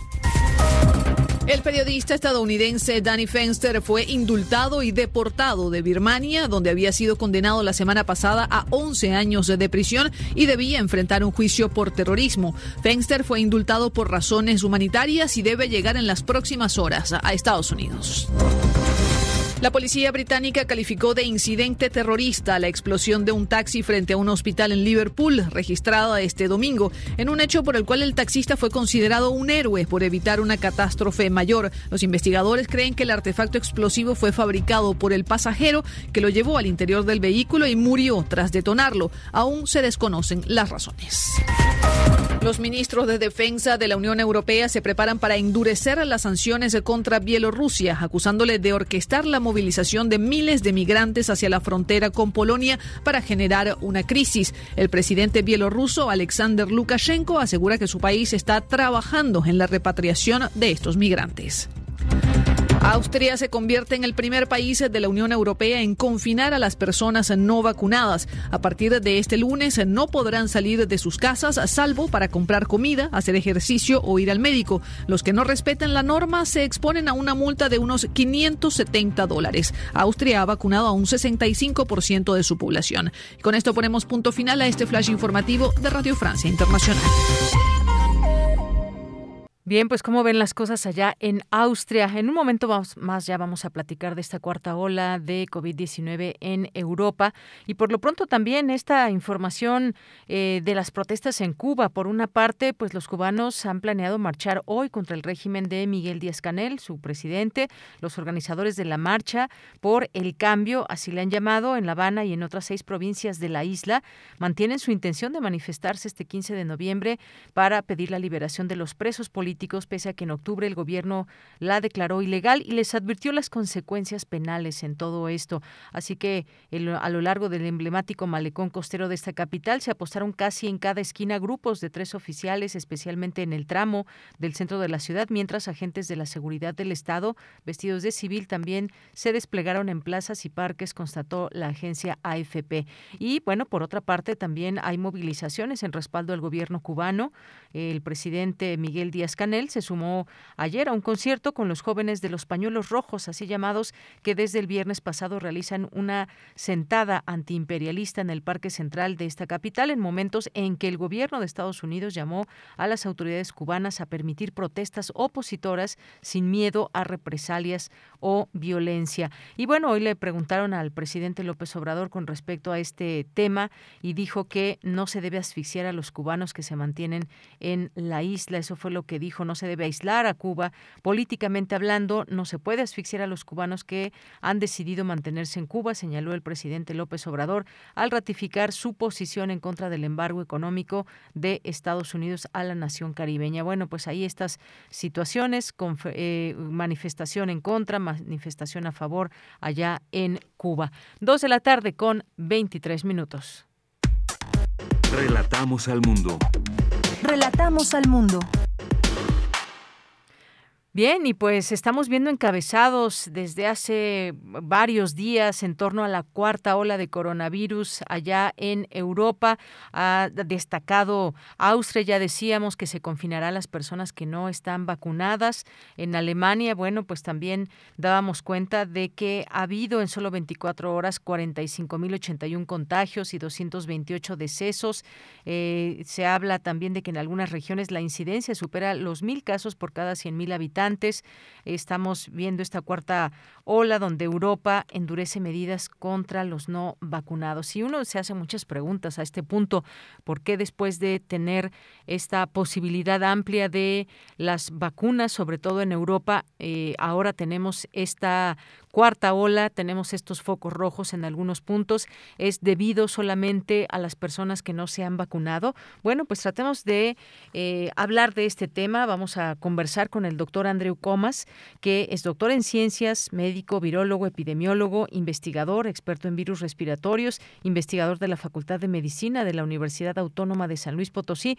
¿Qué tal, doctor? Bienvenido a este espacio. Muy buenas tardes. Hombre.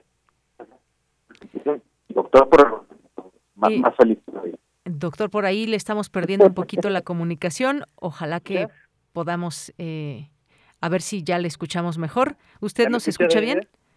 Yo te escucho muy bien. ¿Y tú a mí? Ahí ya le escuchamos mejor. Ah, te decía que doctor por la UNAM, entonces, más importante. Muy bien, pues claro que sí, claro que sí, doctor Andrew Comas. Y bueno, pues yo decía esto de la cuarta ola ya en Europa, que se prenden las alertas en otras partes también, porque sabemos que allá tuvieron esa primera ola antes que llegara aquí al continente americano. Pero ahora nos preguntamos, ¿por qué esa cuarta ola? ¿Qué es lo que está favoreciendo a este virus, doctor, desde su punto de vista?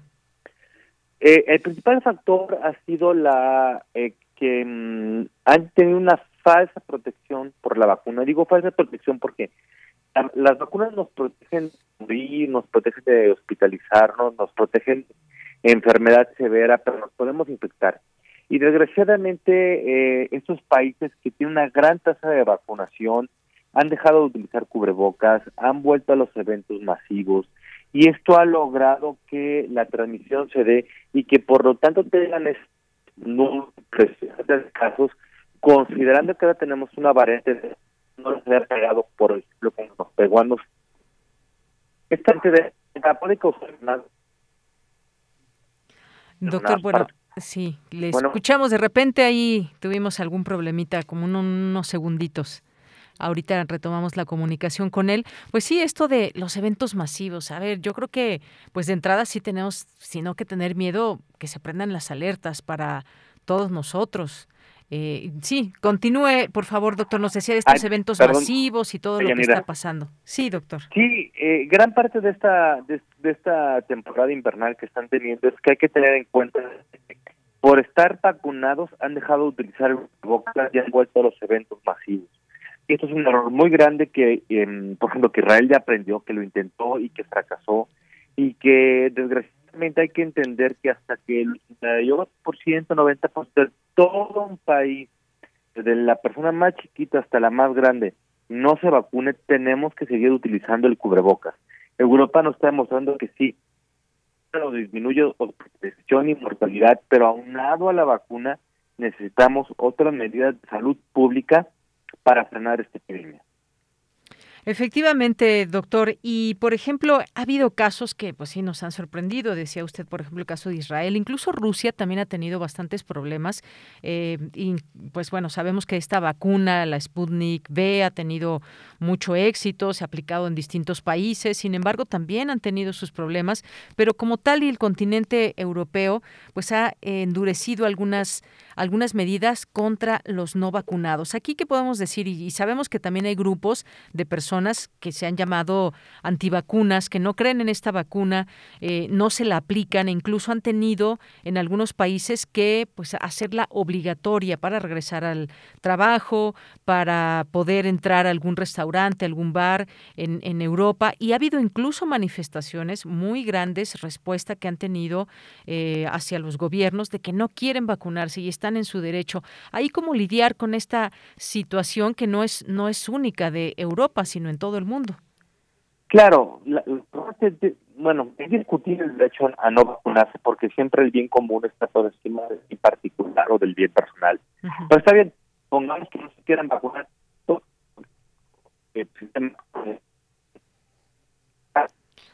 No quieren animales a ver, eh, doctor, otra vez tenemos un poquito de problemita para escucharle, pero pues, nos, nos decía de este tema específicamente de las personas que también tienen ese derecho a decir, bueno, pues yo no, yo no quiero vacunarme, pero ¿qué pasa cuando pues estamos hablando de una pandemia, doctor, y que quizás la conciencia es la que nos debe de llevar a ello, pero quizás estos grupos pues van a seguir existiendo y van a decir, yo no me vacuno.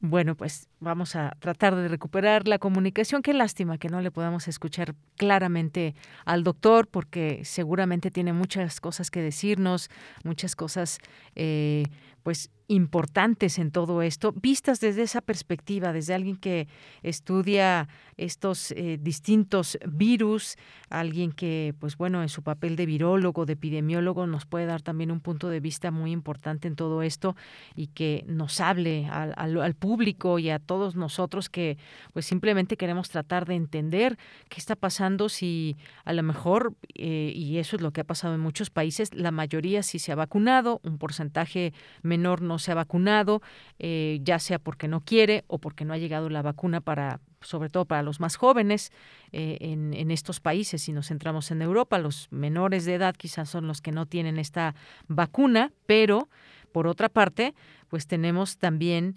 este eh, cómo hacerle desde los gobiernos, qué está pasando en algunos sitios en particular. Y bueno, pues nos decía, nos decía, doctor, sobre este tema de las personas que no se vacunan, de cómo entender todo esto en el marco de una cuarta ola en Europa.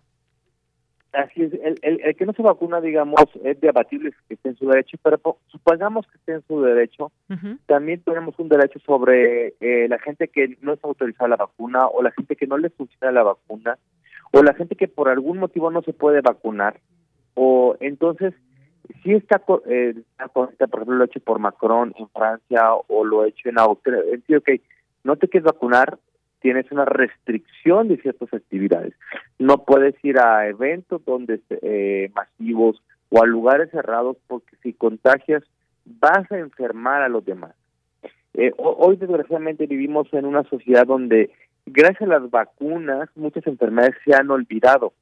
Entonces tenemos toda una generación que no conoce disteria, tosferina, tétanos, sarampión, rubiola, eh, o, en general enfermedades y por lo tanto no entienden la importancia de la vacunación. Entonces decir, ok, perfecto, no te quieres vacunar, te restringo tu movilidad.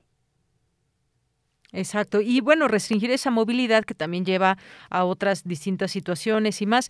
Ahora quizás aquí la pregunta, doctor, yo decía ahorita que se nos fue un poco la, la comunicación. Eh, creo que la mayoría en los países, la mayoría de personas eh, sí se vacuna contra las que no se vacunan. Y quizás no esperábamos esta cuarta ola eh, o sí se esperaba, pero sorprende mucho cuando ya, digamos, sobre todo en Europa, se tienen altas tasas de vacunación. ¿Qué, qué es lo que está sucediendo? Bueno, desde que los dos primeros países en, disminuir el uso de cubrebocas o en quitarlo fueron Israel y Gran Bretaña. Eh, Israel luego, luego dijo, ah, chicos, nos equivocamos, pero por ejemplo el Reino Unido no. Y muchos expertos en esta área dijimos, es un error dejar el uso de cubrebocas. Y hoy por hoy estos países donde están dejando el uso de cubrebocas o, las que están pagando la factura porque no han entendido que tenemos una vacuna que sí me evita la enfermedad grave, pero no me evita la infección leve ni la transmisión. Y hasta no tener una vacuna que no nos eh, evite la infección leve o la transmisión, tenemos que seguir utilizando el cubrebocas. Y esta es una medida de salud pública que nos va a acompañar durante un muy buen rato y que esta medida más, el no estar en espacios eh, hacinados y poco ventilados mal la vacunación, todo este punto es lo que nos va a permitir ya a dos días de tener el primer caso de COVID a nivel mundial, nos va a permitir pasar la página y ver esto como la historia.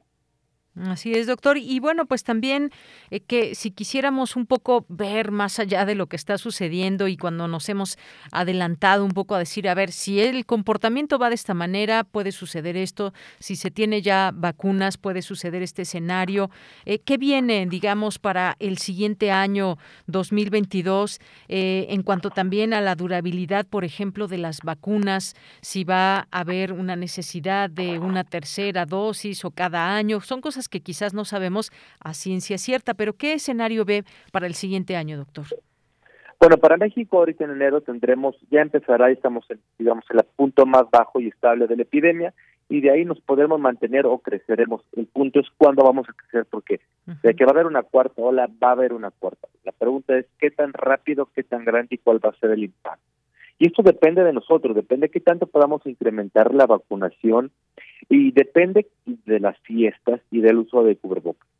Si nosotros somos una buena sociedad y nos portamos bien y hacemos el cubrebocas y en este invierno no aumentamos nuestro contacto ni las fiestas, la cuarta ola va a ser pequeña.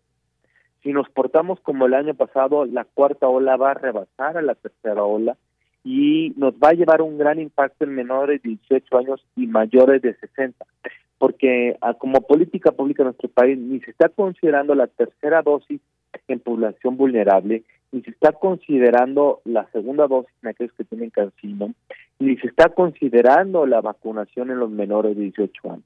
Entonces, estos factores más el creer que no pasa nada y que ya no va a haber una cuarta ola, nos va a llevar una cuarta ola con un gran número de casos, sí, eh, con una letalidad menor, sí, por supuesto, pero que nos va a costar en vidas, por supuesto, pero nos va a costar en Producto Interno Bruto, en escolaridad, nos va a costar en eventos sociales. Entonces tenemos que entender que la estrategia que ha seguido México desde el principio no ha sido la mejor estrategia y que desde hace rato la sociedad estamos solos y depende de la sociedad qué tan nos qué tanto nos impacte la cuarta ola.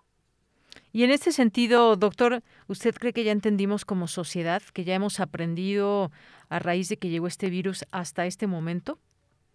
No, porque tenemos por un lado el mensaje de la persona más popular de nuestro país diciendo que no pasa nada, que nos demos abrazos, con detenciones es suficiente. Y por otro lado podemos tomar como analogía la insensibilidad o la indolencia a las muertes por narcotráfico. Cada, cada año tenemos 100.000 muertes por narcotráfico y la gente no se escandaliza. Y lo mismo ha pasado con la pandemia. Tenemos una desensibilización a este tipo de eventos y probablemente vamos a tener fiestas navideñas que nos van a costar la vida de familiares y no va a pasar nada. La sociedad tiene que entender que no es el momento de juntarnos. Hoy las fiestas que tengamos van a ser familiares que vamos a extrañar el próximo año. Y si la gente no entiende esto, nos va a costar mucho. Eh, doctor, fiestas navideñas que pueden costar mucho, eh, también viene una época de vacaciones, de periodo vacacional para estudiantes, para muchas personas, y hemos visto pues cómo se llenan los aeropuertos, las terminales de autobuses, las playas, los lugares de recreación. Vaya, eh, tenemos un turismo importante a nivel internacional. ¿Viajar o no viajar? Esa es la cuestión, doctor. ¿Usted qué nos recomienda? Si tuviéramos las condiciones y los protocolos podemos viajar, pero por ejemplo los protocolos sanitarios en los aeropuertos son de risa. No, no, no te piden una prueba, te piden un cuestionario que eso y nada es lo mismo. Si tú tuvieras pruebas para viajar, pruebas para llegar a hoteles, sería otro cantar. Pero hoy por hoy la movilización masiva a larga, a larga distancia y las reuniones de más de 10 personas hoy por hoy es un riesgo. Cada quien no tendrá que asumir si la vacación o la fiesta vale la pena ese riesgo. Eso ya es una decisión personal. Muy bien. Bueno, pues doctor, siempre importante escuchar una voz autorizada en, nuestro, en todo esto, que nos vaya guiando, que nos vaya dando luz, que nos, que nos recomiende, que nos diga, que nos exponga. Así que le agradezco mucho el haber estado hoy aquí en Prisma RU de Radio UNAM. A ti, Deyanira, muchas gracias. Hasta luego, doctor. Muy buenas tardes. El doctor Andrew Comas, doctor por la UNAM, doctor en ciencias, médico, virólogo, epidemiólogo. Y bueno, pues con todas estas recomendaciones, advertencias, eh, tenemos en nuestras manos la posibilidad de frenar estos contagios. ¿Qué vamos a hacer con esas posibilidades que tenemos? ¿Hacerlo o simplemente hacer caso omiso? Algo muy importante debe gestarse en cada uno de nosotros como sociedad. Continuamos. Porque tu opinión es importante, síguenos en nuestras redes sociales, en Facebook como Prisma RU y en Twitter como arroba PrismaRU.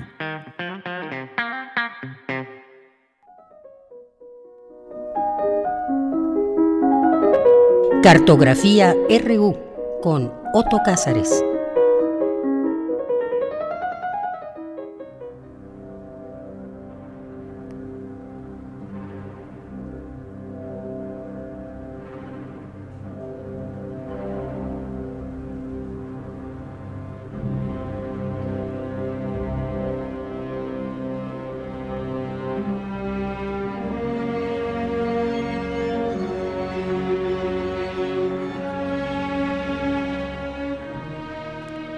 Bienvenido, Otto Cázares, a este espacio radiofónico de todos los lunes que has hecho tuyo, Cartografía RU. ¿Cómo estás? Estoy contento de saludarte, querida Deyanira, contento de saludar a quienes nos escuchan y contento de escuchar a Mario Lavista, porque voy a continuar este comentario radiofónico que he titulado Hasta la vista, Mario. El lunes pasado terminé mi comentario diciendo que la muerte del gran compositor mexicano nos hace recordar que la música es la única oportunidad que tenemos para comunicar lo incomunicable. Y mientras vamos introduciéndonos a lo incomunicable, estamos escuchando las notas de la ópera que se estrenó en 1989, Aura. Ya se sabe que la ópera es el arte colaborativo por excelencia. Son muchos los saberes, son muchos los maestros que participan en la realización de una ópera. Pero ya se sabe también que en ópera el texto es en realidad un pretexto. El relato de Carlos Fuentes le permitió a Mario Lavista inventar una realidad sonora enrarecida. Yo diría que se trata de una intoxicación del sonido cantado. Se trata de una confusión enervada entre la vigilia y el sueño.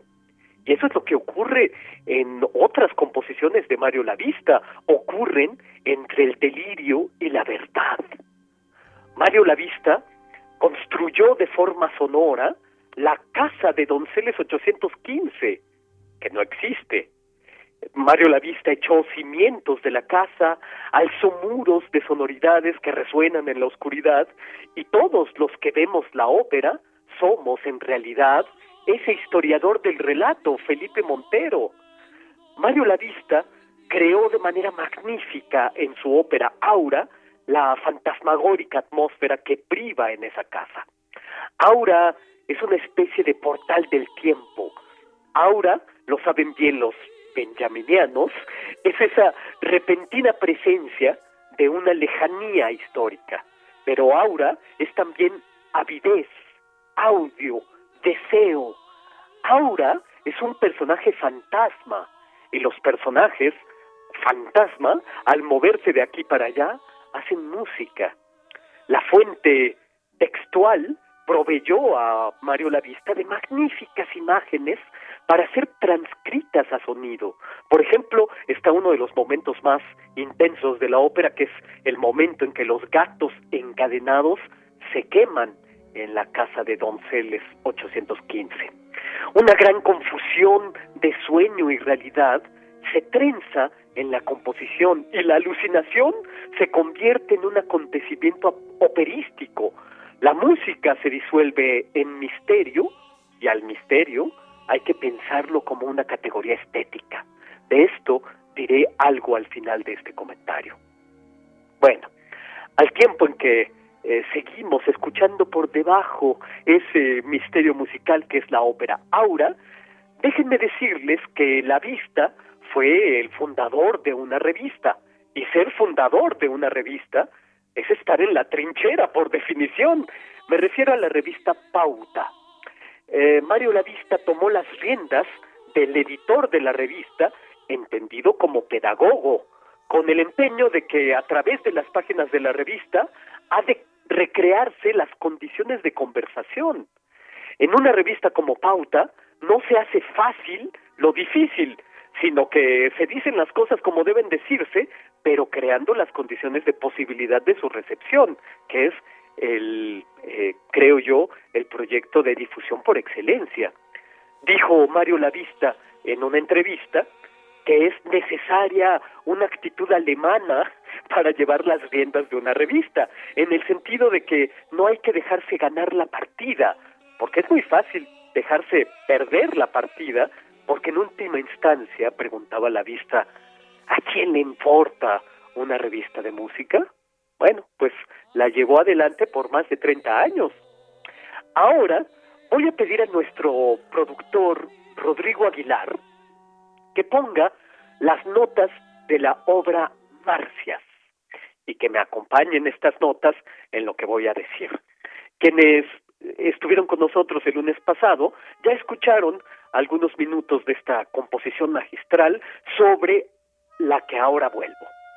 Eh, la relación que establecía Mario Lavista con sus sustratos literarios era compleja y profunda, ya lo hemos visto con Aura, el texto de Carlos Fuentes.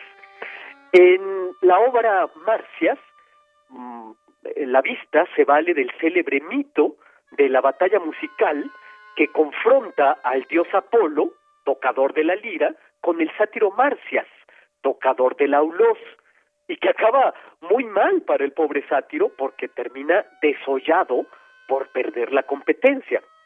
El martirio de Marcias, llevado a cabo por Apolo, su desollador, es un pavoroso misterio. Marcias fue el primer gran intérprete de la mitología e interpretaba el aulos, que es un instrumento de doble caña, del que nadie sabe en realidad cómo sonaba. El poeta Luis Cernuda decía que el aulos era la voz secreta de Marcias, la voz secreta del corazón de Marcias. Eh, profundizo un poco en esta eh, en este verso de Luis Cernuda. Eh, se enfrenta al dios de la música por excelencia, que es Apolo, y este enfrentamiento musical lleva al sátiro a su muerte. Esto lo leemos en las Metamorfosis de Ovidio. ¿Por qué algo tan espantoso como desollar al sátiro por la sola vanidad de haber retado a un duelo a un dios? Es un castigo desmedido, ¿no creen?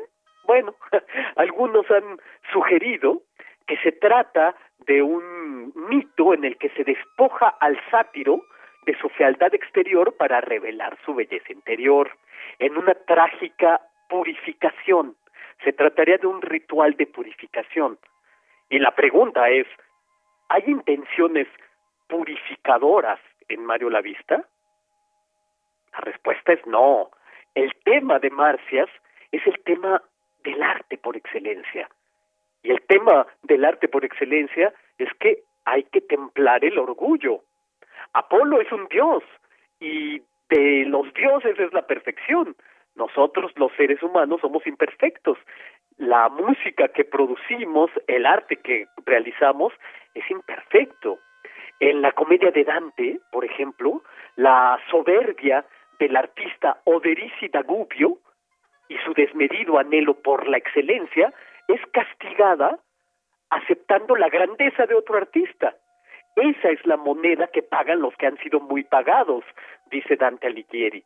Pues yo pienso que Mario Lavista concibió a su Marcias como una obra para templar su orgullo, porque además Marcias es una obra con un lenguaje musical propio, pero pero un lenguaje musical más propio que nunca, es lo que quiero decir. eh, Mario Lavista utilizó en Marcias las llamadas nuevas técnicas de composición, el oboe, que, que utiliza en su composición, hace las veces del aulos de Marcias y su, su oboe suena con dos o más sonidos simultáneos y con esto pone en crisis a los instrumentos de aliento que tradicionalmente son monofónicos y con esto amplía el universo sonoro. La música de Apolo, en cambio, suena con el intervalo perfecto de que producen unas copas de cristal afinadas en quintas, que es como debe hablarse a un dios, decía Mario Lavista. El oboe sensual, que pertenece al hombre de la tierra, se contrapone al orden celestial diáfano de las copas de cristal, en un diálogo que armoniza lo dispar. Pero la obra se titula Marcias y no Apolo. Es Marcias el centro de todo el drama vocacional. Dijo Mario Lavista que todo lo que escuchamos durante el día se refleja como en un espejo durante la noche.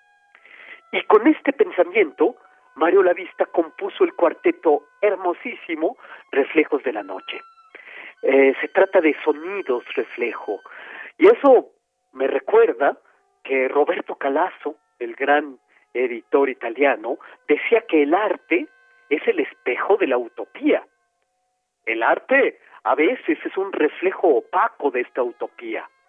El arte a veces es el reflejo opaco de una belleza. La belleza a veces se ve de forma poco nítida, pero hay mucha belleza en no ver las cosas en sus nítidos perfiles. Y ese es el misterio, entre, entrecerrar los ojos para ver el mundo de modo brumoso.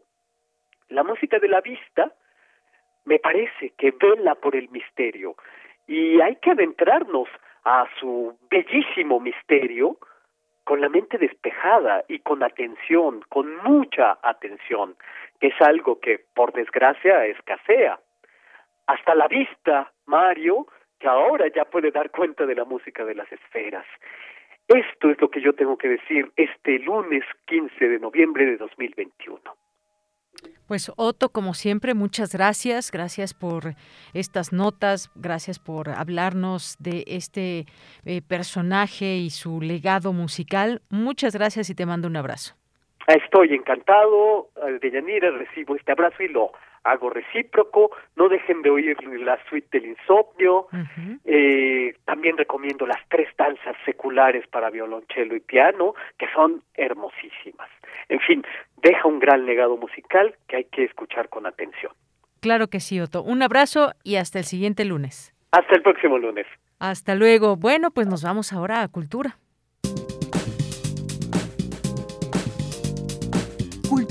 RU. Bien, pues nos vamos a Cultura, como les decía, con Tamara Quiroz. Adelante.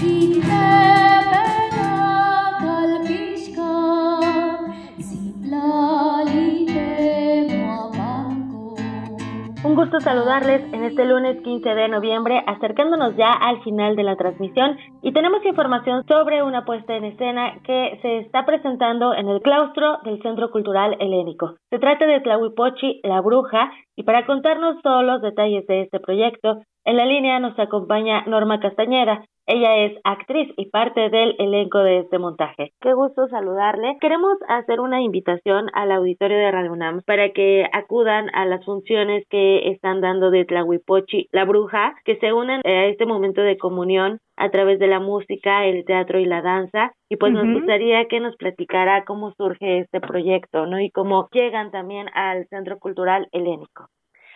Mm, bueno, surge por la señorita Mila de Román, que hace esta puesta en escena, por una plática, más bien una historia que les contaba su bisabuela y que pasó a la abuela y que ahora ella lo, lo puso en réplica para hacer una obra de teatro.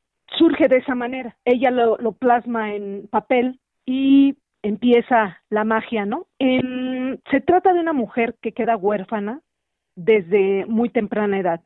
Desde ese entonces su vida queda marcada por la tragedia y han transcurrido 15 años y sin embargo los fantasmas de aquella época que le plantean dos caminos a esta muchacha, abrazar su herencia ancestral o luchar contra ella. Entonces ese es el, vamos a decir, la trama de la, de la obra. Norma, es una obra que rescata la oralidad que también habla de leyendas, de tradiciones. Me gustaría también que nos platicara un poco de este concepto, ¿no? ¿Cómo ha sido trabajar en este proyecto tan, pues tan lindo? Mm, tomar la leyenda de la Tlahuipochi, pues es un relato conocido como La Llorona, como el Nahual, como el Charro Negro. Es una leyenda oral y es una historia contada por abuelos. El espectáculo consiste en música, danza y teatro, también elementos visuales. Mila trató en este montaje fusionar esas actividades artísticas y desde hace mucho tiempo ella ya tenía como este concepto de hacer algo hasta que surgió la Tlahuipochi dirigida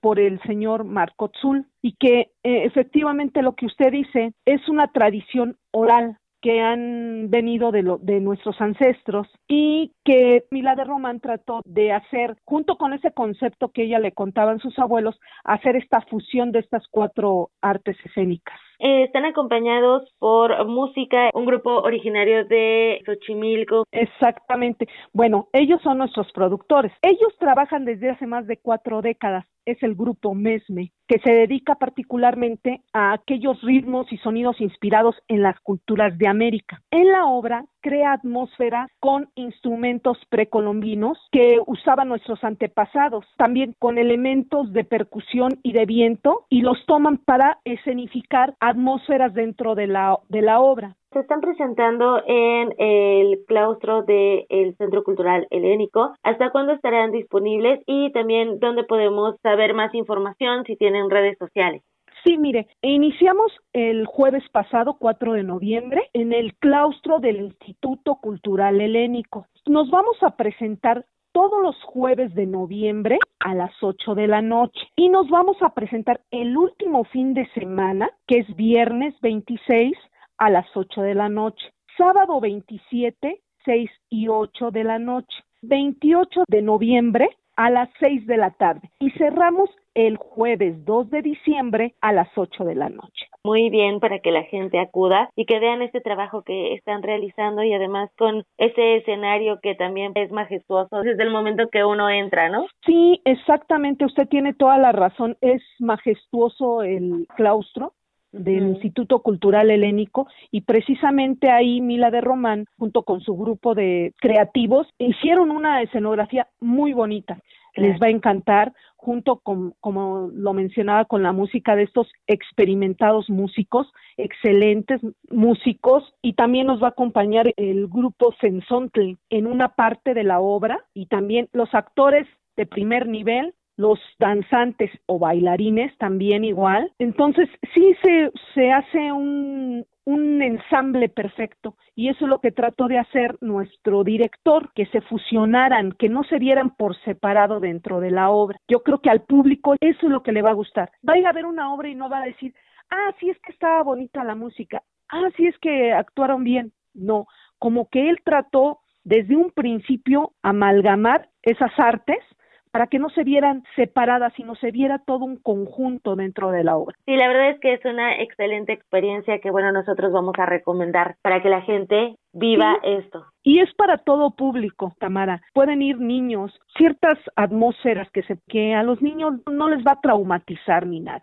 exactamente. a los niños pueden ir pequeños pueden ir. Obvio que sean pequeños que ya de tres, cuatro años en adelante, que ya puedan permanecer unos cuantos minutos ahí sentaditos.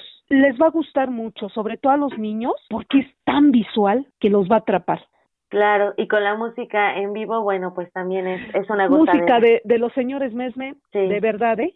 Toda la experiencia del mundo y de verdad que les va a encantar porque los niños van a decir, ah, yo quiero tocar eso, las flautas, que está el, el maestro Miguel Ángel Luján, un flautista muy famoso. Entonces, sí tenemos grandes personalidades dentro de este equipo de trabajo que a lo mejor no son muy populares, pero son gente que es muy conocida en el medio.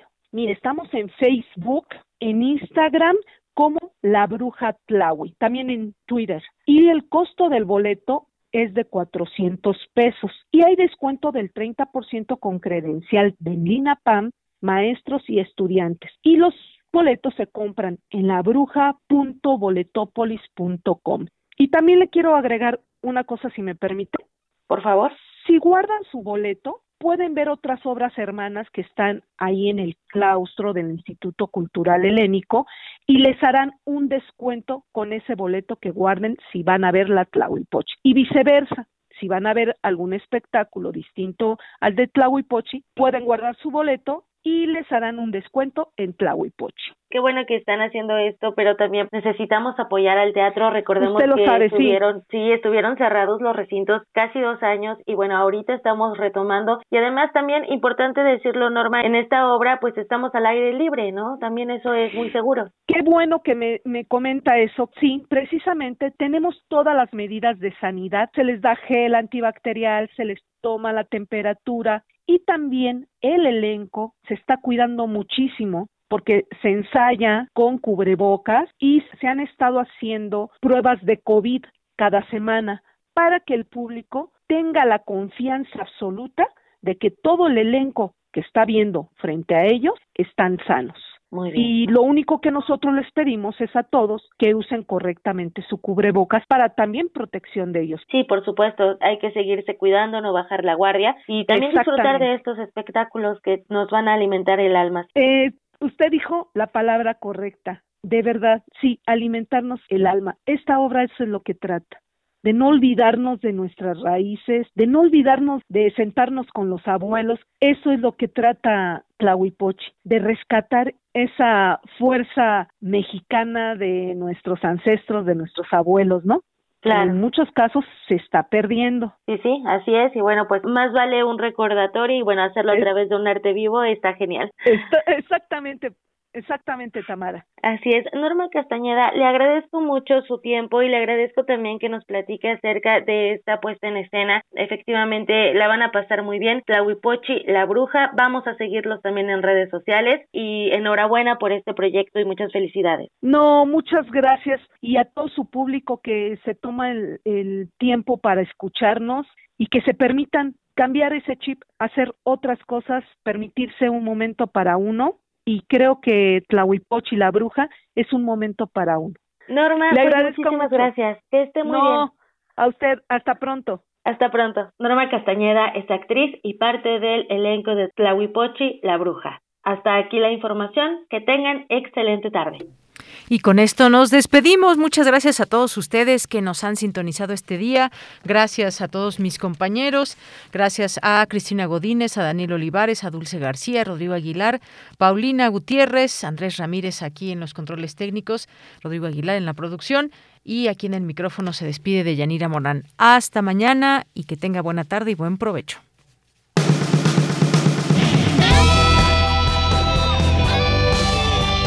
Prisma RU.